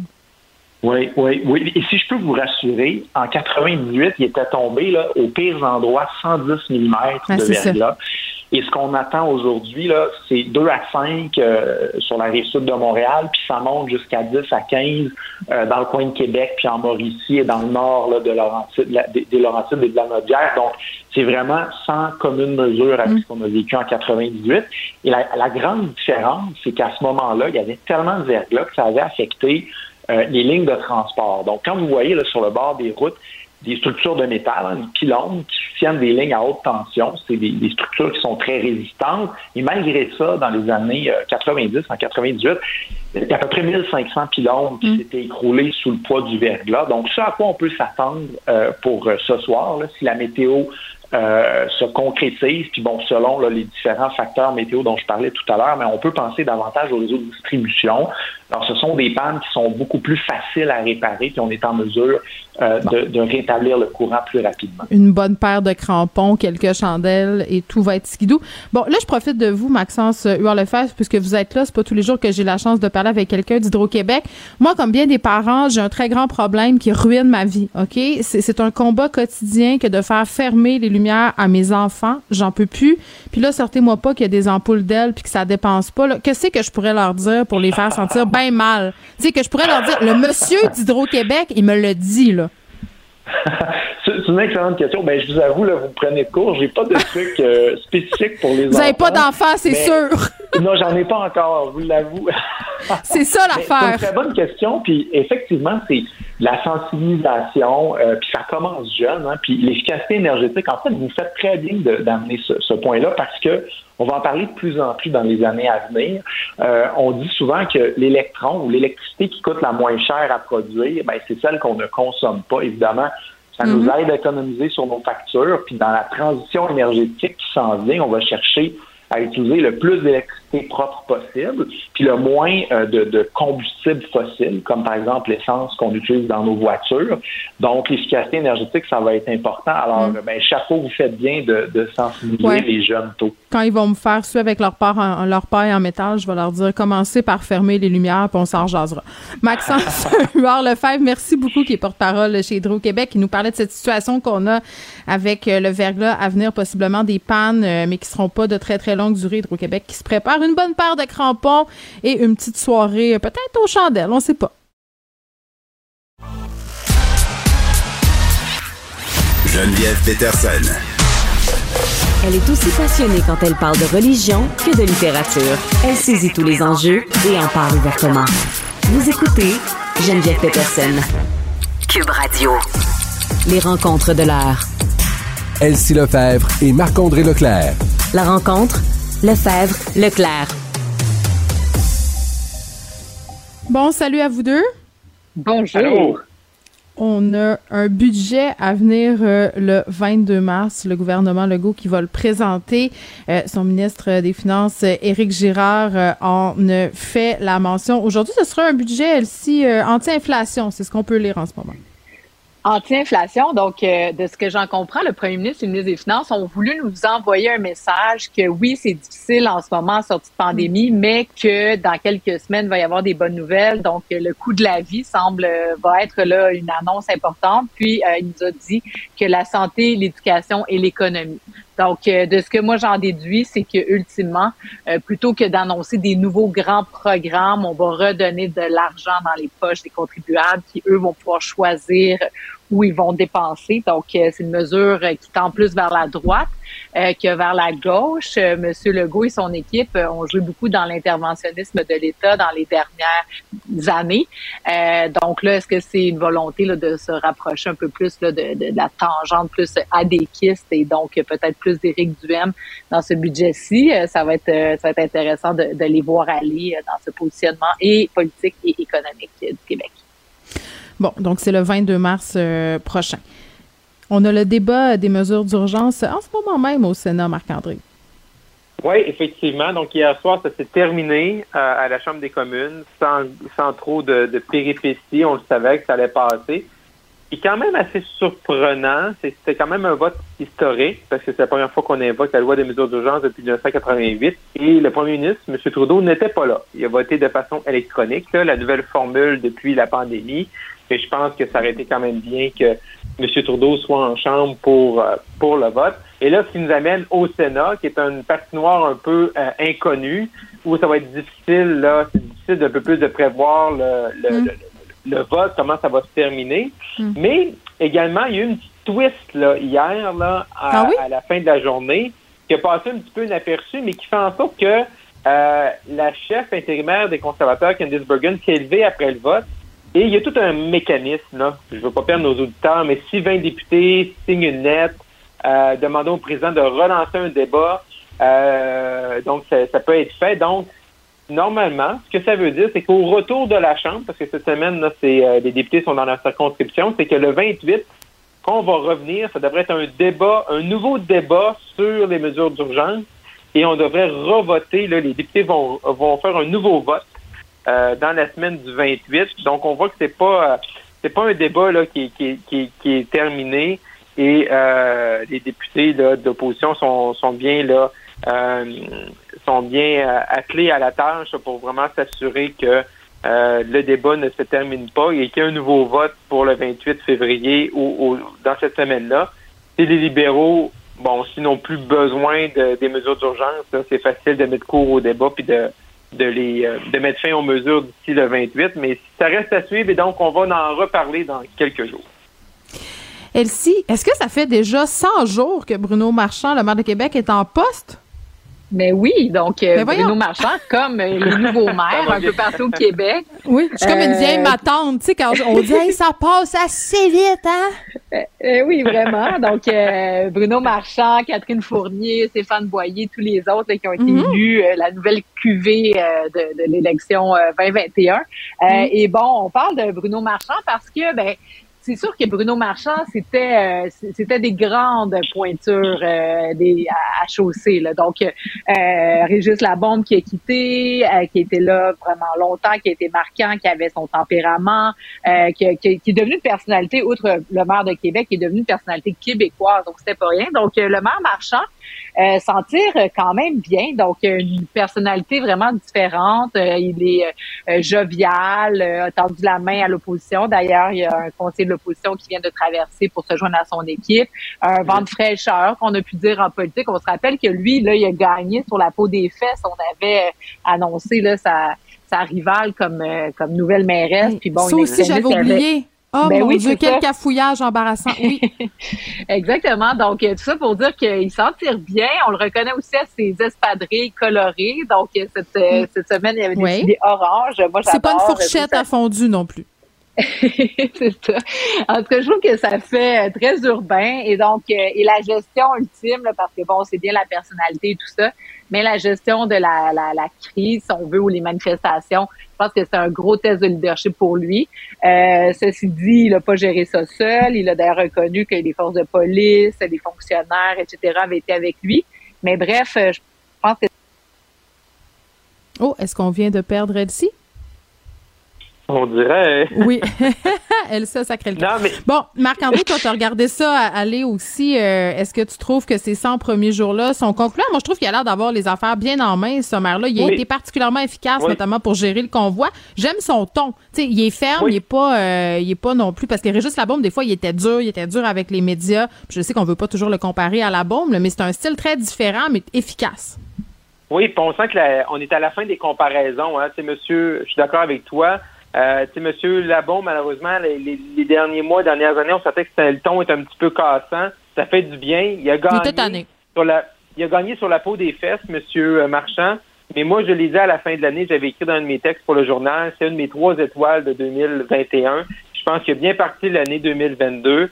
Euh, puis ça fait ça fait du bien de voir. il- Tu sais, c'est- ça aurait été difficile pour lui d'être toujours dans l'ombre d'eux, mais là, présentement, on voit qu'il a fait sa marque rapidement. Je voyais une vidéo hier où il remercie les, les employés de la ville de Québec, il invite les gens. Euh, il s'est bien démarqué avec la manifestation. Euh, fait que moi, je pense qu'à date, là, euh, c'est sûr qu'il reste des gros enjeux pour lui, mais il, il les aborde, à chaque fois, il les aborde de belle façon. Fait que c'est le fun de voir là, euh, qu'on a une nouvelle, un peu une nouvelle génération de maires, là, puis il y a des nouvelles mairesses aussi euh, qu'on parle euh, régulièrement, qui font leur marque. Fait que ça, c'est intéressant à voir aller. Bon, on a réussi à rattraper Elsie dans le métavers et c'était perdu. euh, Elsie, euh, terminons sur le maire Marchand en parlant de ce nouveau conseiller qui a rejoint l'équipe.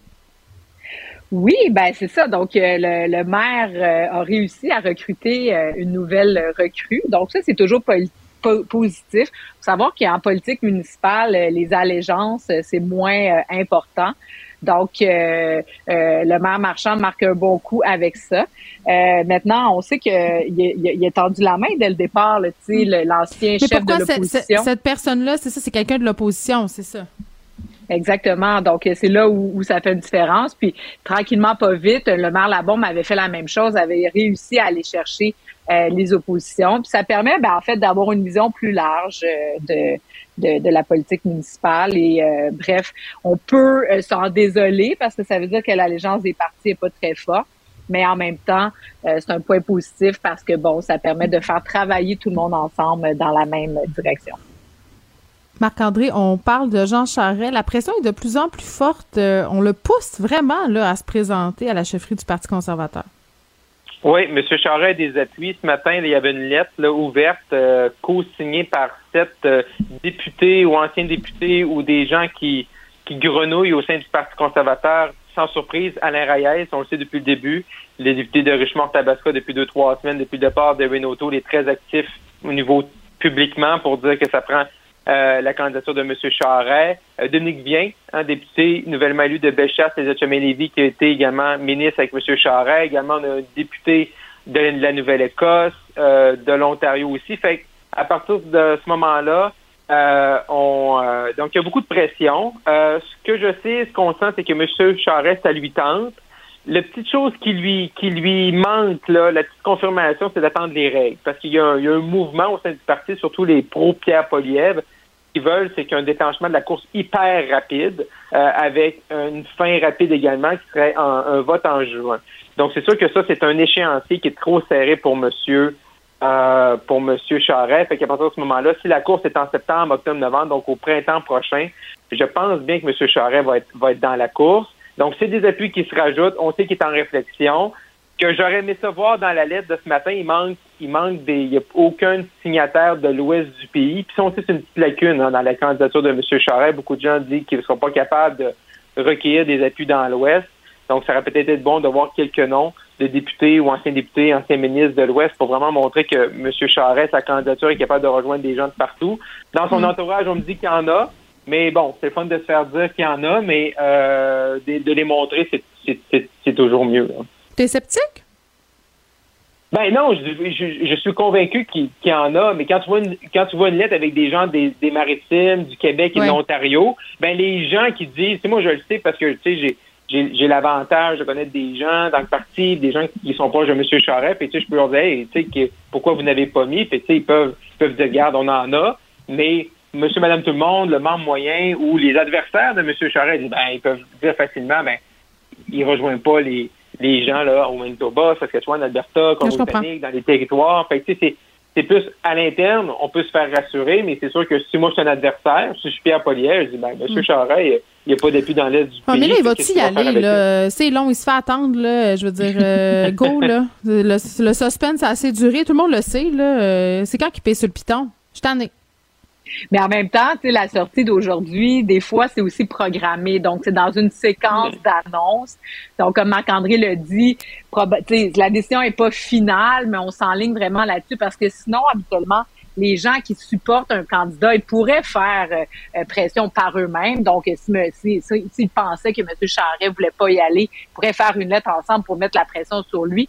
Mais habituellement, c'est dans une séquence d'annonces. Donc, on peut s'attendre. Marc-André le dit, le, bon, le dévoilement des règles. Mais mm-hmm. bref, on met son pied dans la porte tranquillement, pas vite, pour annoncer ses couleurs. Puis pour aussi freiner les ardeurs de d'autres candidats. donc, Tasha mmh. ou d'autres. C'est de bon, ben moi, je suis fort, j'ai beaucoup de gens. Donc là, ça laisse euh, les autres un peu sur le qui-vive. Puis il y en a sûrement qui vont faire comme, OK, je chauffe mon tour. Ben oui, puis on n'a pas de nouvelles d'ailleurs de Mme euh, encore, hein? On ne sait pas. Ben bon, il n'y a pas d'annonce publique, mais tu sais, je veux dire, présentement, là, je vais vous dire ce que moi j'entends dans, dans mes appels quotidiens, parce que c'est un, mm-hmm. tu sais, le téléphone sonne je veux dire, je pense que monsieur, à ce moment-ci, là, si les règles sont correctes, M. Charret va être de la course. Sacha Keredin euh, également, euh, c'est très sérieux. Euh, Patrick Brown qui est maire de Brenton en Ontario. Même Peter McKay ne ferme pas la porte. Fait On sent là que c'est une course qui va être assez assez achalandée. Beaucoup de candidats de l'aile plus progressiste du parti. Fait que ça, ça pourrait aider Jean Charest à gagner après deux, trois tours. Fait que ça aussi, ça fait partie des conditions gagnantes pour l'ancien premier ministre du Québec. Ben écoute, OK. Merci à vous deux. On se retrouve demain. À demain. Bye bye. Ne vous laissez pas berner par ces prises de position saisissantes. Geneviève Peterson est aussi une grande sensible. Vous écoutez Geneviève Peterson. Mardi, on parle avec Evelyne Joubert, qui est notre médecin vétérinaire en résidence. Salut, Evelyne. Bonjour. Bon, euh, celle qui s'intéresse aux animaux exotiques. Aujourd'hui, on se parle d'oiseaux plus précisément quand les oiseaux de compagnie frappent un mur euh, littéralement, puis c'est une expression qui est bien connue, là, frapper un mur, évidemment, euh, c'est métaphorique. Euh, sauf que parfois, ça arrive pour vrai que des oiseaux à l'intérieur foncent soit dans une fenêtre, soit dans un mur, puis ça fait très, très mal. Oui, oui, franchement, ça fait très mal. Puis c'est ça, comme tu dis, ça arrive. C'est des accidents qui arrivent quand même fréquemment. Puis quand ça arrive, souvent comme propriétaire, les gens ne savent pas trop trop quoi faire, tu sais, à la maison, là, quoi faire pour aider l'oiseau euh, dans l'immédiat, là. OK, puis si ça arrive, qu'est-ce qu'on fait?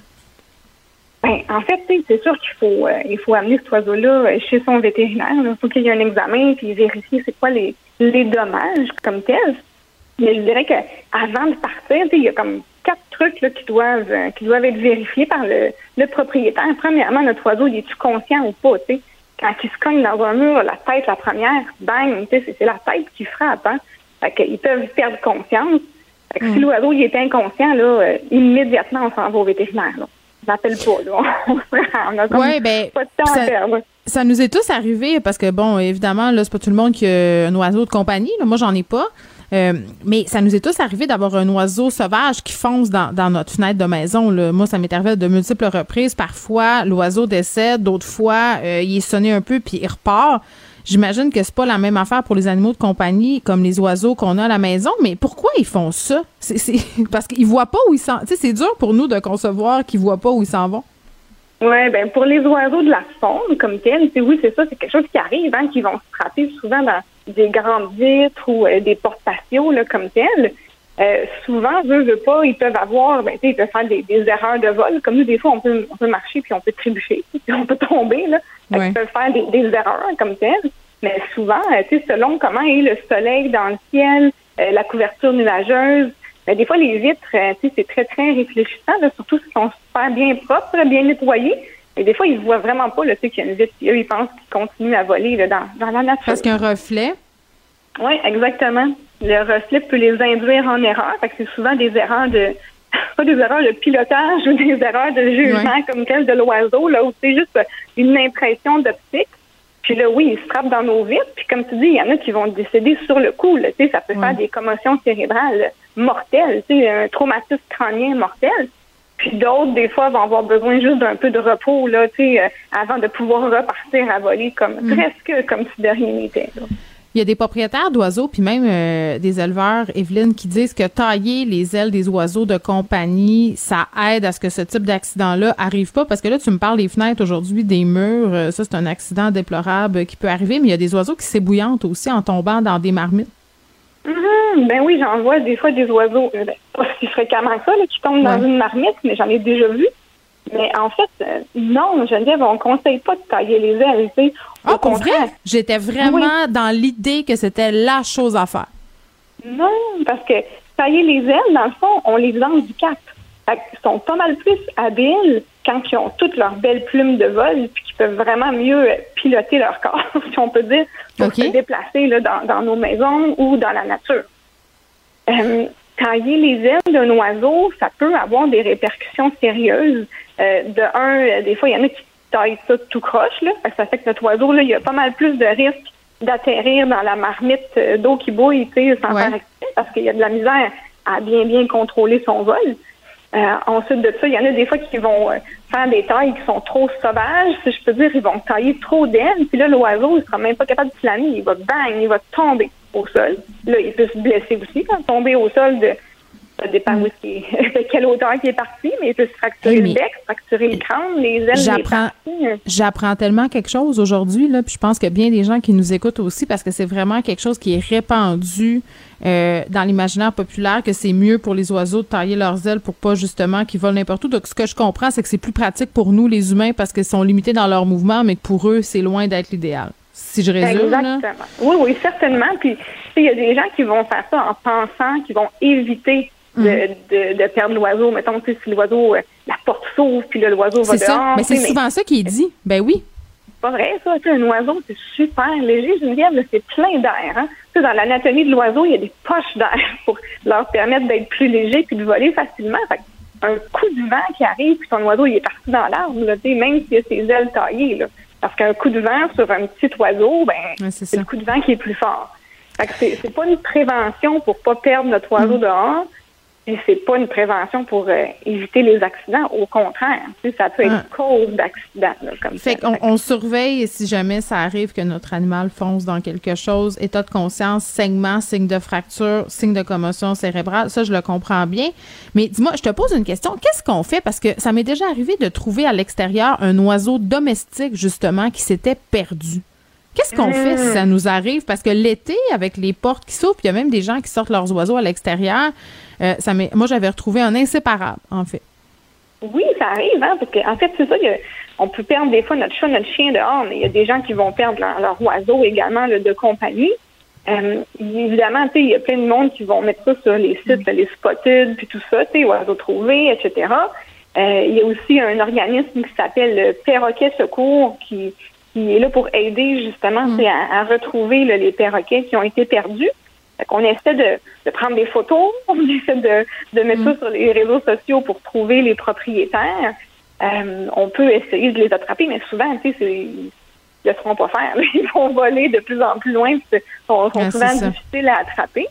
Mais si jamais on l'attrape, s'il est apprivoisé, il a faim, il est proche de nous, ben, il faudrait le mettre dans une cage là, sécurisée le temps qu'on essaie de, de retrouver le propriétaire. là. Moi, j'étais allée le porter à la SPCA, mais il avait l'air affaibli. Euh, entre toi puis moi, là, il était sur ma galerie puis il avait pas l'air de filer ben ben. Je pense que ça fait plusieurs Ah. jours euh, qu'il était perdu. Euh, là, si on a à faire un transport vers euh, un vétérinaire ou autre facilité, on transporte ça dans quoi, un oiseau? Tu sais, que ce soit pour venir euh, faire un examen général ou suite à un trauma, là, comme, comme un choc dans le mur, comme tel, tu sais, on va prendre une petite cage. euh, Tu sais, il existe des cages là, en animalerie, tu sais, qui sont toutes petites, qui servent vraiment pour le transport. Fait qu'on peut se, se, se prémunir de ça là, avant d'avoir à se déplacer. Euh, on va prendre une, non, une petite cage, une petite boîte de carton ou autre, dans lequel on va mettre un fond euh, en couverture, c'est une petite doudou là, comme telle. Quand ils sont blessés, là, on va pas mettre de, perchoir, on va pas mettre de jouets, on va laisser ça le plus euh, le plus euh, aéré possible comme tel. Et puis on va souvent comme couvrir, c'est comme trois côtés de cette boîte-là pour pas que l'oiseau il, voit tout autour de lui, tu sais. Surtout quand il est blessé ou malade, là, les oiseaux, hein, ils vont se sentir super vulnérables. Ils ont peur de se faire manger par des méchants prédateurs. Tu sais, dans, dans la nature, dans l'instinct, il dit que si tu es faible, tu vas te faire manger. Puis là, il perd beaucoup, beaucoup de temps à observer l'environnement, tu sais, de peur de se faire attaquer. Fait si on couvre trois côtés de la cage, là, on laisse juste une place où ce qu'il peut voir. Là, au moins, il sait qu'il n'arrivera pas, tu sais, un, un aigle ou un prédateur, tu sais, par en arrière pour venir le manger. Puis là, il peut prendre son temps pour euh, guérir, dormir un petit peu, se reposer, là, moins stressé. là. Très bien. Et en terminant, euh, Evelyne, là, si on veut éviter que les animaux comme les oiseaux se blessent dans nos fenêtres, est-ce qu'il y a des choses qu'on peut faire? Ben oui, c'est sûr que si on parle des oiseaux de la faune comme tel, qu'est-ce qu'on peut faire? Ben on peut euh, mettre moins de, de vigueur là, à nettoyer nos vitres. on peut, on peut euh, Ah, c'est- petit peu sales, ça me rend très contente, cette façon de faire. Ben oui. Va dire, tu les gens viennent visiter du mes vitres sont sales, mais c'est pour les oiseaux de la faune. tu sais, Oui, je suis une pour amie pour des animaux. Ben oui, voilà, une amie des animaux de la faune. Donc, peut-être, euh, c'est pas obligé de récurer, là, tu d'une manière stick and pan, Mm. là, les vitres. S'ils sont sales, ça va peut-être être plus facile pour l'oiseau de comprendre que, que c'est pas la nature qui continue, là, que c'est un obstacle. Puis, sinon, il y a vraiment des, il y a des autocollants qui se, qui se vendent là. Euh, c'est bien fait maintenant. Tu sais, dans le temps, il y avait des vieux collants lettres, tu qu'on, comment dire, qu'on voyait nous les humains, puis qui étaient un peu choquants là, pour le, le décor, c'est peut-être euh, du salon. Mais maintenant, il y a des beaux autocollants quasiment imperceptibles là, à l'œil de l'humain comme tel, mais vraiment visibles par les oiseaux. Fait que ça va les avertir de, de changer de direction. Là. Oui, nous, on a mis un, un gros hibou en plastique aussi pour éloigner euh, les oiseaux qui fonçaient toujours dans les fenêtres euh, de la maison. Donc voilà, parfois, ça peut être efficace. Euh, merci, Evelyne. Ben, ça m'a fait plaisir. Bye bye. Geneviève Peterson. Une animatrice pas comme les autres. Cube Radio. Bon, en développement, le Joe Biden euh, qui s'adresse aux médias concernant la crise euh, en Ukraine, une attaque qui serait imminente. Les États-Unis qui, en fait, euh, il s'exprime sur les sanctions qu'appliqueraient les États-Unis si jamais euh, une attaque se faisait. Donc, sanctions économiques en cas de conflit armé. Et vraiment, Joe Biden insiste pour dire que le conflit aurait des conséquences importante. Euh, euh, il mentionne aussi que la Russie n'a aucune raison d'entrer en Ukraine euh, et que, bon, euh, sa position à lui, c'est de défendre les alliés de l'OTAN. Par contre, l'Ukraine ne fait pas partie de l'OTAN. Donc, les pays qui en font partie n'ont pas à agir automatiquement en cas d'attaque. Mais voici Joe Biden qui prend position de façon très, très ferme et très, très claire. Il faudra voir si les autres chefs des pays membres de l'OTAN vont faire de même. Gabriel Caron est là. Salut, Gab. Salut. Bon, on allège un peu euh, l'atmosphère, là, évidemment, après le conflit en Ukraine, euh, parler de coupe. bon, ben ça fait du bien. Écoute, euh, c'est un poumon dans l'émission, c'est ce que tu es, notre grand respire. Euh, des couples qui profitent du 22 février. D'ailleurs, on est le 22-02-2022. Hein. Tu fais des, tu fais un vœu? Oui, en fait, le 2 du 2 2022, c'est une date palindrome aussi. Ça veut Ça dire veut- c'est- C'est quoi une date palindrome? Je sais pas c'est quoi. Ça veut dire, un palindrome, c'est souvent avec les phrases, tu sais, ça se lit d'un bord ou de l'autre, genre Laval, c'est un palindrome que tu lis Oui. par en avant ou par en arrière. Ben, 2 du 2 2022, c'est un palindrome. Tu peux le lire par en avant, par en arrière. Ça fait tout Mon Dieu. 2, 0, 2, 2. Je Hey, le les complotistes doivent s'être garochés là-dessus. Il doit y avoir toutes sortes de théories à l'heure où on se parle euh, à propos de, de cette date euh, fatidique. Bon, ben ça, c'est pour euh, les théories du complot, mais il y a des couples qui profitent de cette date-là pour se marier. Pourquoi? Ben oui, écoute, ça a l'air là qu'aujourd'hui à Las Vegas, ils s'en peuvent plus de faire des mariages parce que c'est une date qui est ultra, ultra, ultra populaire. En plus, on est mardi et en anglais mardi c'est Tuesday, ça se prononce Ah, comme tout, comme deux, deux, Oui. deux, deux. Il y a des deux partout. Donc, euh, mis à part le fait que c'est euh, un beau chiffre, semblerait aussi que c'est une date qui porte bonheur. Et je te jure, aujourd'hui, à Las Vegas, c'est ultra occupé. On parle, on pense même là qu'ils vont réussir peut-être à établir un, un record. Donc, être dans les dates les plus populaires en ce qui concerne les mariages. Que me marier? Non, mais c'est pas je ris parce que pour moi, c'est Las Vegas est ma définition d'un cauchemar en soi. là.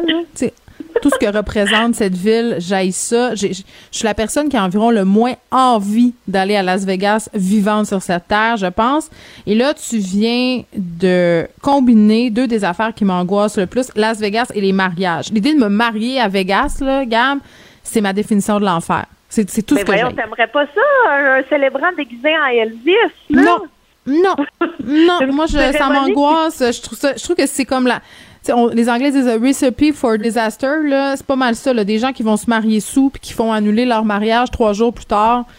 Je sais pas. Ben là, une, une cérémonie expéditive de 8 minutes par un Elvis qui va Ça, te ça me plaît. ça à l'oreille. Ça, ça me plaît. Le côté expéditif, parce que tu sais que moi, euh, j'ai été mariée, oui, bien sûr. Euh, je me suis mariée en haut de Jean Coutu. Je pense que je t'en ai déjà parlé. En haut de Jean Oui. Coutu. Euh, pour, euh, je pense que c'était quelque chose comme pour 225 dollars que j'ai retiré au guichet parce que le notaire n'acceptait que des paiements cash. Donc euh, après j'ai vérifié si j'étais mariée pour vrai. Oui. Ben oui, c'est ça, j'allais te demander. Oui, mon ça, jugement, euh, mon jugement de divorce ainsi que ce qui s'ensuit en témoigne que j'étais mariée pour vrai. Mais euh, oui, c'est ça. 225 pièces, une cérémonie de 20 minutes. Ma mère était très fâchée parce qu'elle disait que ça avait pas de bon sens. Elle m'avait acheté un bouquet pour que j'aie l'air, je la cite, pas d'une folle qui se marie sans inviter sa famille. Puis, elle avait acheté après des petits fours au Costco pour faire une simili, euh, une simili célébration. Cérémonie. Oui, parce que nous, on n'avait invité personne. On voulait, euh, c'est ça, c'était après c'était ça notre trip, l'expédie, le côté expéditif. Donc, ça n'a pas pris 8 minutes. Mettons que ça en a pris 20. Bon, quand même, euh, quand Hein? même. C'est déjà euh, le double de ce qui se passe. J'étais allée acheter ma robe sur l'heure du dîner. C'était extraordinaire. Ah. J'ai travaillé, c'était un vendredi, je m'en rappelle. J'ai travaillé le vendredi matin. À 11h30, j'ai dit à mon boss que je m'en allais puis que je rentrais pas l'après-midi pour me marier. Et là, il me regardait, il avait la gueule à terre parce que lui, ça faisait deux ans que sa femme préparait son mariage à grand déploiement. Je voyais dans ses yeux la détresse et l'envie. aussi. Ben, je comprends. J'aurais beaucoup ri, par contre, que tu me dises que tu es retourné travailler à une heure. Non, je peux retourner travailler euh, à une heure parce que, bon, on a eu un mariage cheap, mais après, on a fait un voyage. euh, on, on est parti euh, en France pour deux semaines. Mais, mais voilà, moi, la, la partie mariage, la grosse affaire, j'ai jamais compris. Donc, c'est ce qui me séduit des mariages à Las Vegas. Le côté, ça doit pas coûter très cher. Tu peux tout louer, hein? Tu peux te déguiser. oui. Ben, c'est ça. Donc, euh, je peux comprendre l'attrait, mais le petit côté quétaine, même si c'est second degré et très hipster, là, je j'embarque pas là-dedans. Non, c'est pas pour toi. Fait que j'imagine que tu vas pas aller te marier aujourd'hui, même si on est le 2 Non. 2 2022. Mais mon chum est pas très pour le mariage. Hein. Je sais pas si t'es au courant. Là. Il est comme pas très chaud à l'idée. Il a écrit un livre complet pour dire que c'était la pire Oui. erreur de la vie. Fait que je sais pas. en même temps, je voudrais me marier avec juste pour y fermer la boîte. C'est juste pour avoir raison. Je vais même pas me marier, mais marier lui, oui. Juste pour gagner. Ben, je trouve que c'est une excellente raison de Juste pour dire, eh, eh, de la dit. Voilà. Donc, mais je pense pas qu'on va faire partie euh, de ces couples qui vont euh, aller. Est-ce que la pandémie a changé quelque chose dans, dans le nombre de mariages qui sont célébrés à Las Vegas? Ben, on estime que oui, parce que rappelle-toi, là, tu sais, depuis 2020, il y a pratiquement aucun mariage qui, je ne veux pas dire qu'il n'y a pas eu de mariage, mais les grosses cérémonies, il y en a beaucoup qui ont dû être annulées, qui ont dû être reportées. Ben oui. Et là, comme on, on commence à ouvrir, ben, on pense que ça a eu un effet. Justement, tu devais te marier, je sais pas, là, le 7 du 7. Puis là, tu dis, ah, ben là, je pourrais pas le 7 du 7, mais le 2 du 2 2022, la date, à peut, alors euh, je vais me marier là. Parce que ça a l'air que euh, parmi les dates les plus populaires, c'est toutes celles qui sont pareilles, les doubles chiffres. C'est comme C'est comme si ça porte chance, mais les gens, est-ce qu'ils sont au courant que la moitié des mariages finissent en divorce? Fait que toute la, la, la supercherie et les superstitions du monde vont pas faire que tout ça va changer, là. Ben c'est ça. Je- J'ai envie de pas briser tout de suite les rêves. On devrait. On devrait demander à Ginette Blais, qui est astrologue, si la date à laquelle les gens se marient a une influence sur la finitude de leur union. Moi, je serais curieuse Ah, de le savoir. Fred, une tu vois bonne l'idée idée. lancée. Appelle Ginette immédiatement, qu'elle qu'elle réagisse euh, à l'émission de demain. Moi, je veux savoir si les dates de mariage sont importantes euh, pour la pérennité euh, d'un couple. Puis là, euh, c'est drôle, gars, parce qu'aujourd'hui, on est dans les euh, sujets maritaux. Qui dit mariage dit souvent bébé. Euh, puis là, la Chine, qui vient de créer un ventre artificiel piloté par intelligence artificielle pour fabriquer des bébés. Et là, les gens sont comme tout en train de capoter, pensent à Bienvenue à Gataka, puis capotent. Puis je le comprends, ce bout-là. Euh, parce que, tu sais, quand on parle euh, de procréation artificielle, tu sais, on pense à toutes les dérives possibles du, point de vue éthique, surtout que c'est la Chine qui le développe, là, mais pour les femmes qui ont de la misère à avoir des enfants, je peux pas m'empêcher de penser que c'est genre un miracle. Ben moi, on dirait que je trouve que c'est le début d'un film d'horreur, cette histoire-là. OK. Parce que non, mais parce que les scientifiques ont mis au point, avec le soutien de Pékin, donc c'est financé vraiment par Pékin, un utérus artificiel qui est contrôlé par une intelligence artificielle Et euh, pour l'instant, bon, évidemment, ça n'a pas encore été testé sur euh, des embryons humains. C'est testé avec des souris, mais les résultats ont l'air quand même très, très, très concluants. Et euh, en fait, ce qui vient déranger, j'ai l'impression, c'est que c'est l'intelligence artificielle qui décide tout. Donc, tu sais, tout ce qui est fluide nutritif, tous les flux sont tous gérés par l'intelligence artificielle. Et c'est pas parfait, ça. Il n'y a pas de mère qui fume, qui prend de l'alcool, qui mange des sushis. Tout est régulé. Parce que moi, j'ai tout fait ça, mais j'ai pas fumé. mais j'ai bu un verre de vin, puis j'ai mangé du fromage euh, non pasteurisé, puis en veux-tu, en veux des sushis. Ben, je comprends ça, mais en même temps, on va se le dire, là, c'est pas tant là le problème. Le problème, c'est que l'ordinateur peut détecter les anomalies du fœtus ou de l'embryon et mm. classer les embryons sur leur potentiel de développement. Fait qu'il peut décider de faire, ah, ben là, cette grossesse-là, finalement, le bébé sera pas parfait, entre guillemets, donc on l'annule. Ah, ce bébé-là a comme toutes les qualités pour se développer. on l'annule à quel moment?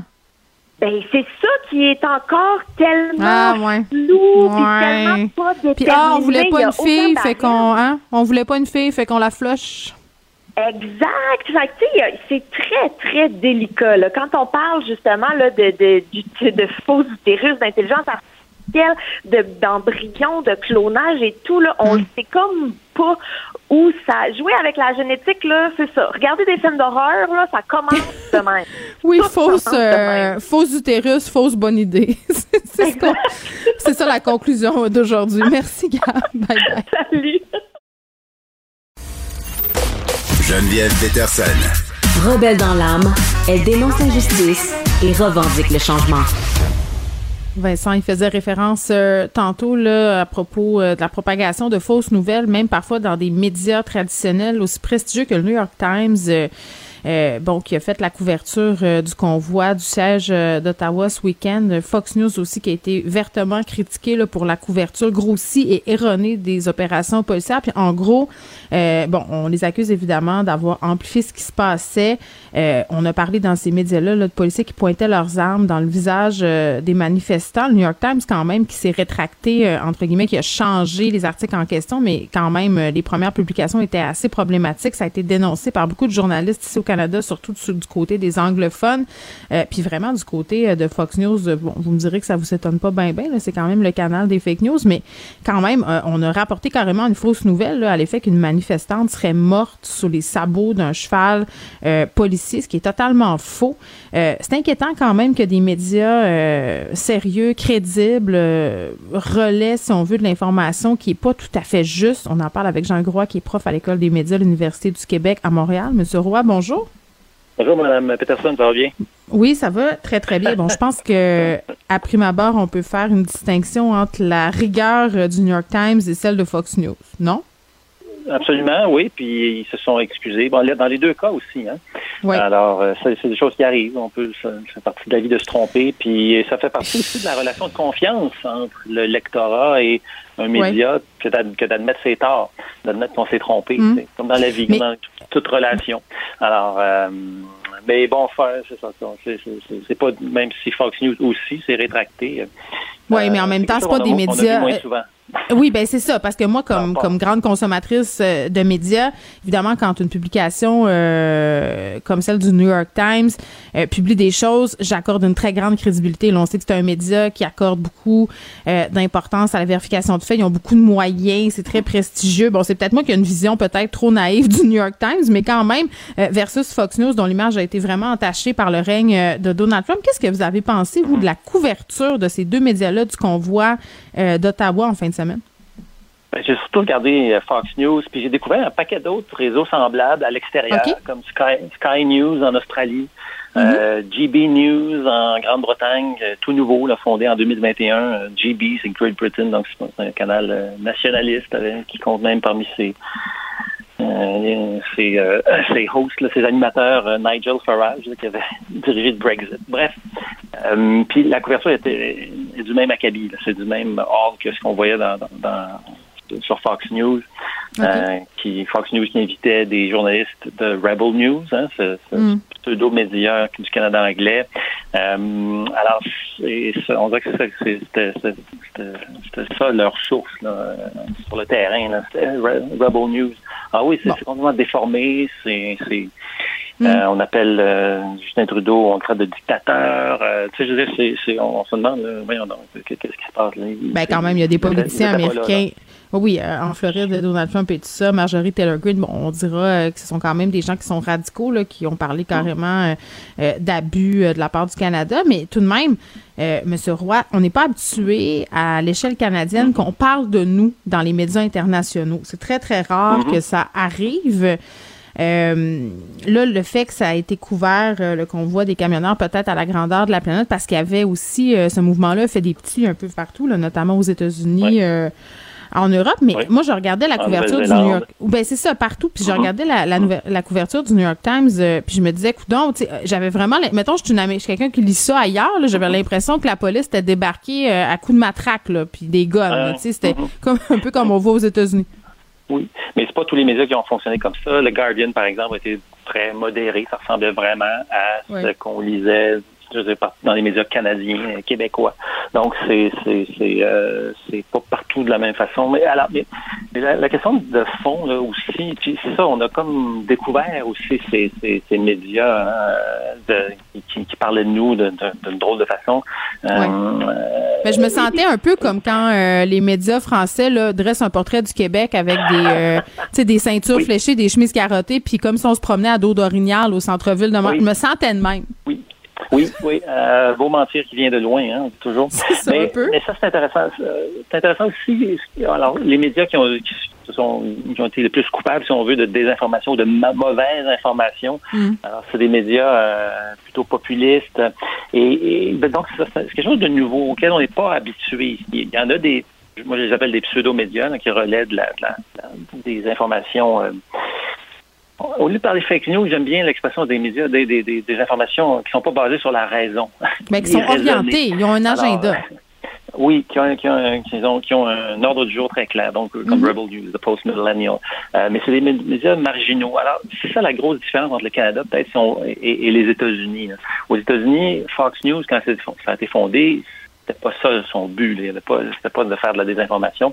Ils ont, ils ont, ils- c'est, comme une, nou- une nouvelle personnalité là, qu'ils ont Mm. acquis euh, dans les cinq- dernières 5 à 10 années.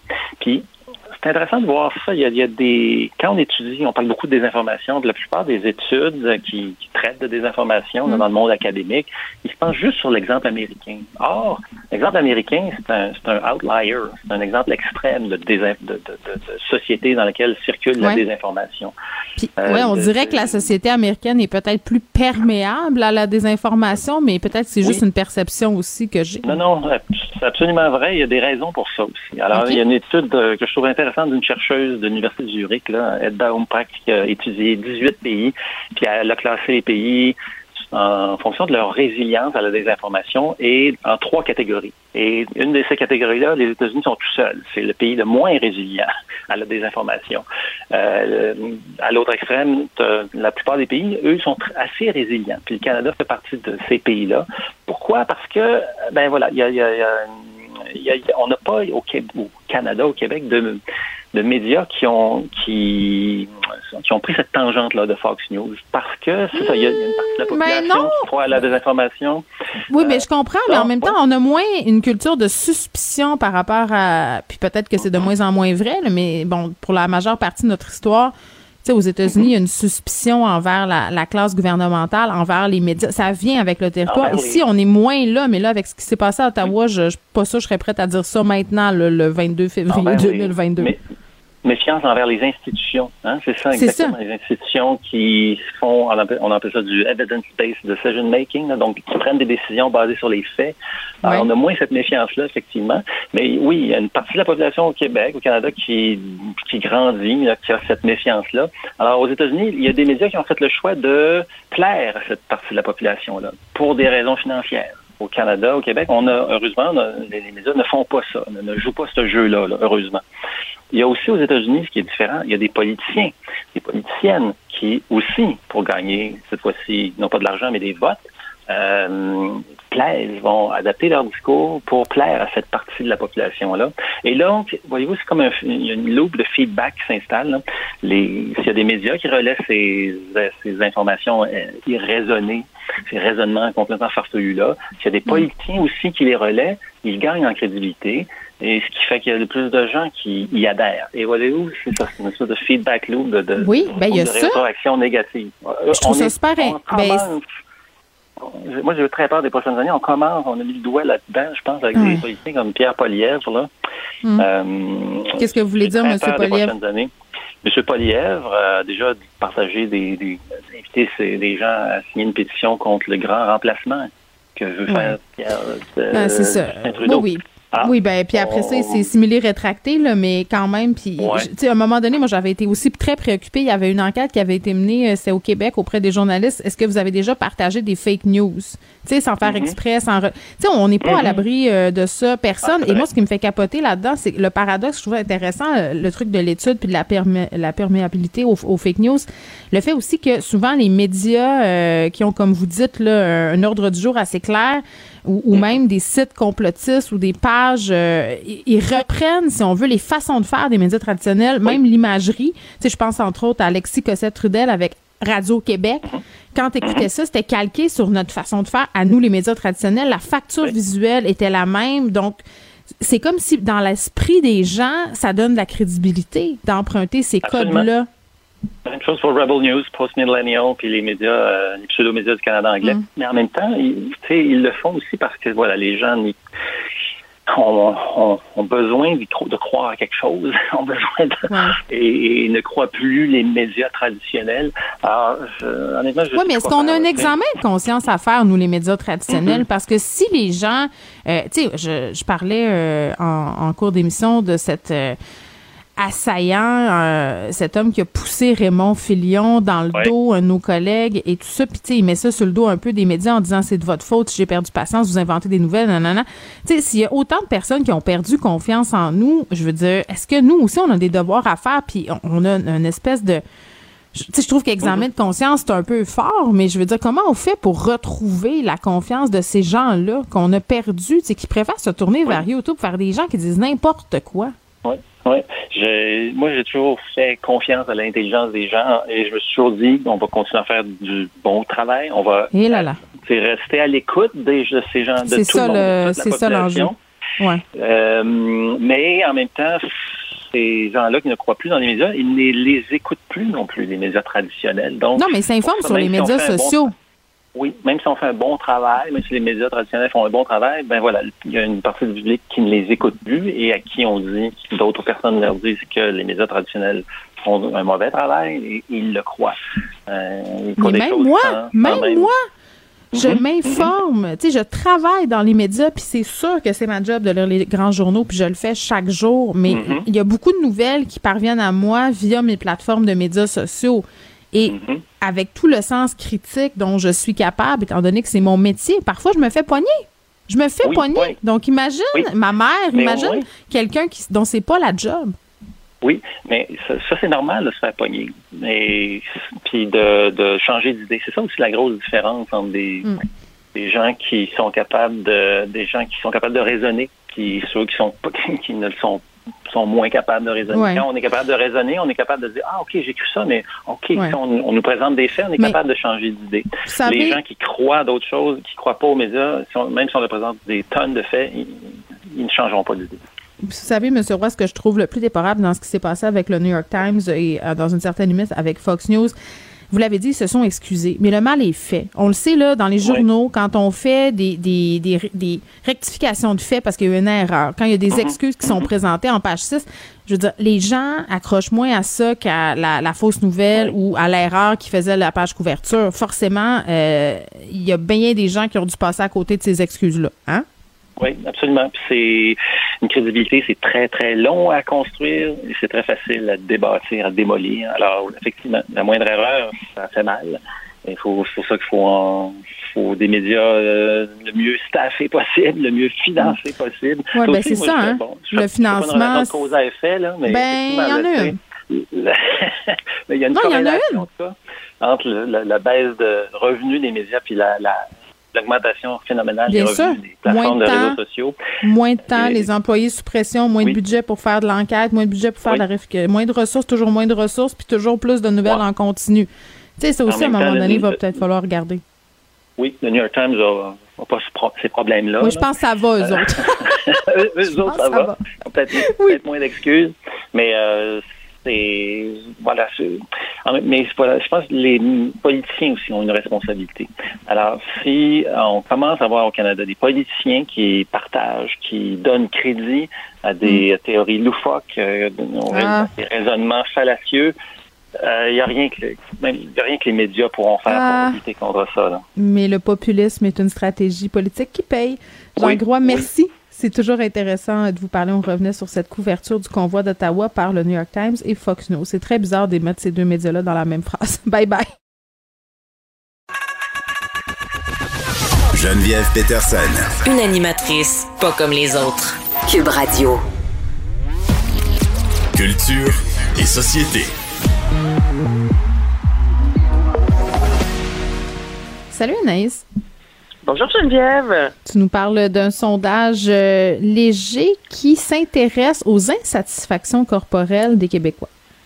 Oui, exactement. Donc, c'est Équilibre, euh, Geneviève, qui est un organisme qui, depuis 30 ans, travaille Mm. pour développer une image saine, un peu comme les ANEB euh, de ce monde. Et là, il y a un sondage, c'est rare qu'on jase de ça, toi et moi, là, mais c'est un sondage qui a été euh, mené par Léger, puis je trouve ça vraiment intéressant parce qu'on a sondé les Québécois sur, oui, leur image corporelle, mais la perception que ces Québécois ont de leur image le avant la pandémie et après la pandémie. Et ce qui est particulier, c'est que dans les milliers de personnes, Geneviève, qui ont été sondées, Mm. il y a 40 des gens qui disent que durant la pandémie, ils ont entendu parler, évidemment, de poids, puis on en a, tu sais, tout le monde dans les médias, là, on jasait de j'ai pris un petit bédaine durant la pandémie, Ouais. mais ces phrases-là, des fois très euh, simples, qui ont l'air anodines, ben, ça fait en sorte que de nombreux et des milliers de Québécois euh, ont commencé réellement à se soucier qu'il y a quelque chose de positif là-dedans, à bien manger, mais il y en a une bonne gang quand même qui ont commencé peut-être pour leur première fois de leur vie à se dire, ben voyons donc, mon poids, est-ce qu'il est correct? Et sur les milliers de personnes qui ont été sondées, on dit que 65% de des Québécois souhaitent maigrir, là, peu importe. Tellement pas étonnant. C'est pas étonnant. Écoute, euh, ben il y a la pandémie, puis tu disais, on était un peu bombardé de petites phrases anodines comme ça, là, parce que, bon, nos, nos habitudes de vie ont changé. Euh, ouais, Oui, oui, ben, tu sais, je veux dire, puis moi, je veux dire, les gens qui parlent comme ça, souvent, c'est sans mauvaise intention, là. C'est juste un constat, puis c'est pas euh, rien. Mm-hmm. Mais chez, chez les gens qui ont des sensibilités euh, avec tout ça, comme c'est notre cas tous les deux, ça, ça nous frappe plus que les autres, je pense. Mais, ceci dit, moi, j'ai été bombardée, puis c'est le cas de bien des gens que je connais, par des publicités euh, ciblées, justement, des coachs de nutrition, des coachs de gestion de poids, euh, tu sais, des, des compagnies qui font des pilules détox. euh, une particulièrement ces temps-ci que je vois passer, c'est une compagnie qui propose des capsules pour dégonfler du ventre. Ça, à un moment donné, là, c'est comme n'importe quel principe en pub, Anaïs. À force de voir, à, à force de te faire marteler ça, tu dis ah ben, tu vas voir, tu sais, tu te dis ah c'est quoi ça, puis là c'est là, là ça peut enclencher une espèce de roue qui est difficile à arrêter. Ben tellement, tu sais. Puis moi, durant la pandémie, on dirait qu'il n'y a pas eu de demi-mesure. Il y a des gens dans mon entourage, Geneviève, qui se sont mis à s'entraîner. C'est Oui. j'ai tout Ben, gestion du stress aussi.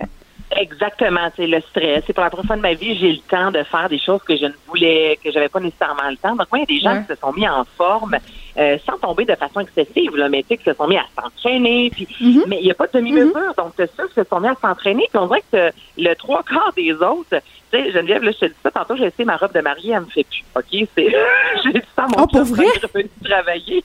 J'ai fait, ben, mon Dieu, elle me fait plus. Je l'ai essayé au mois, euh, mettons, après l'été où est-ce qu'on est plus actif. Je, je me rends compte que depuis septembre, j'ai absolument rien fait. Puis là, ben, il y a un 2-3 cm qui zippent pas. Tu comprends? J'ai une petite angoisse. Mais je fais Oh. partie de cette norme-là des Québécois. Tu vas être correct. ça va bien Ça aller. va être Mais correct. je suis capable d'entendre cette phrase-là. Mais Eh en oui. ça, en ça, c'est triste hein, ce que je te dis. Mais en, c'est ça, j'ai, vu ça tantôt, puis ce matin, c'était avant d'essayer ma robe, puis en l'essayant, j'ai fait, ben, je fais partie de ce gros pourcentage de Québécois qui, finalement, ben, ont peut-être plus mangé, moins bougé, puis un peu plus de vin, mais des, de, de voir ça, que 65% des Québécois, peu importe leur poids, veulent en perdre. Tu sais, je me dis, il y a vraiment une problématique. Tu comprends? On, on se doit d'en parler. Tu sais, la pandémie a amené du positif, mais du négatif énormément. Et par rapport au poids, il y y a une tristesse qui s'installe là-dedans. Oui, mais je trouve ça difficile euh, de parler de ce sujet-là parce que c'est tout le temps un peu euh, délicat parce que d'un côté, il y a vraiment, je pense, de la grossophobie internalisée. Tu sais, je pense qu'on on est dans une société qui est foncièrement grossophobe, mais il y a tout le discours sur la santé, sur les bonnes habitudes de vie, sur le fait de bien manger, euh, de bouger, puis des fois, des fois, je dis bien des fois, le résultat de tout ça, c'est une perte de poids.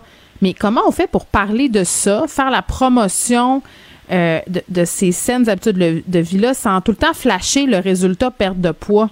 C'est un peu là qu'on est rendu. euh, On dirait qu'on est comme tout le temps à 5 livres d'être une meilleure personne. Moi, c'est, je suis tannée de ça. Je suis tannée. Ben, oui, non, t'as Moi, je suis une mauvaise personne tout le temps.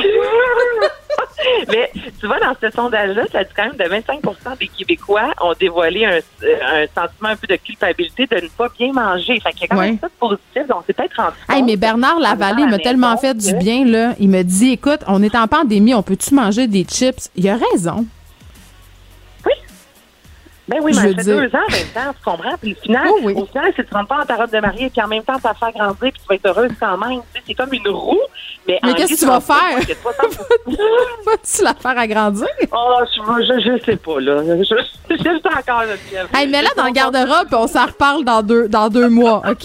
Je pense que c'est ça qui va se passer, euh, Anaïs. Merci C'est beaucoup. exactement ce que j'ai fait. Oui. J'étais comme je vais Oui. gérer ça plus tard. Merci à toute l'équipe. On se retrouve demain à 13h. Cube Radio.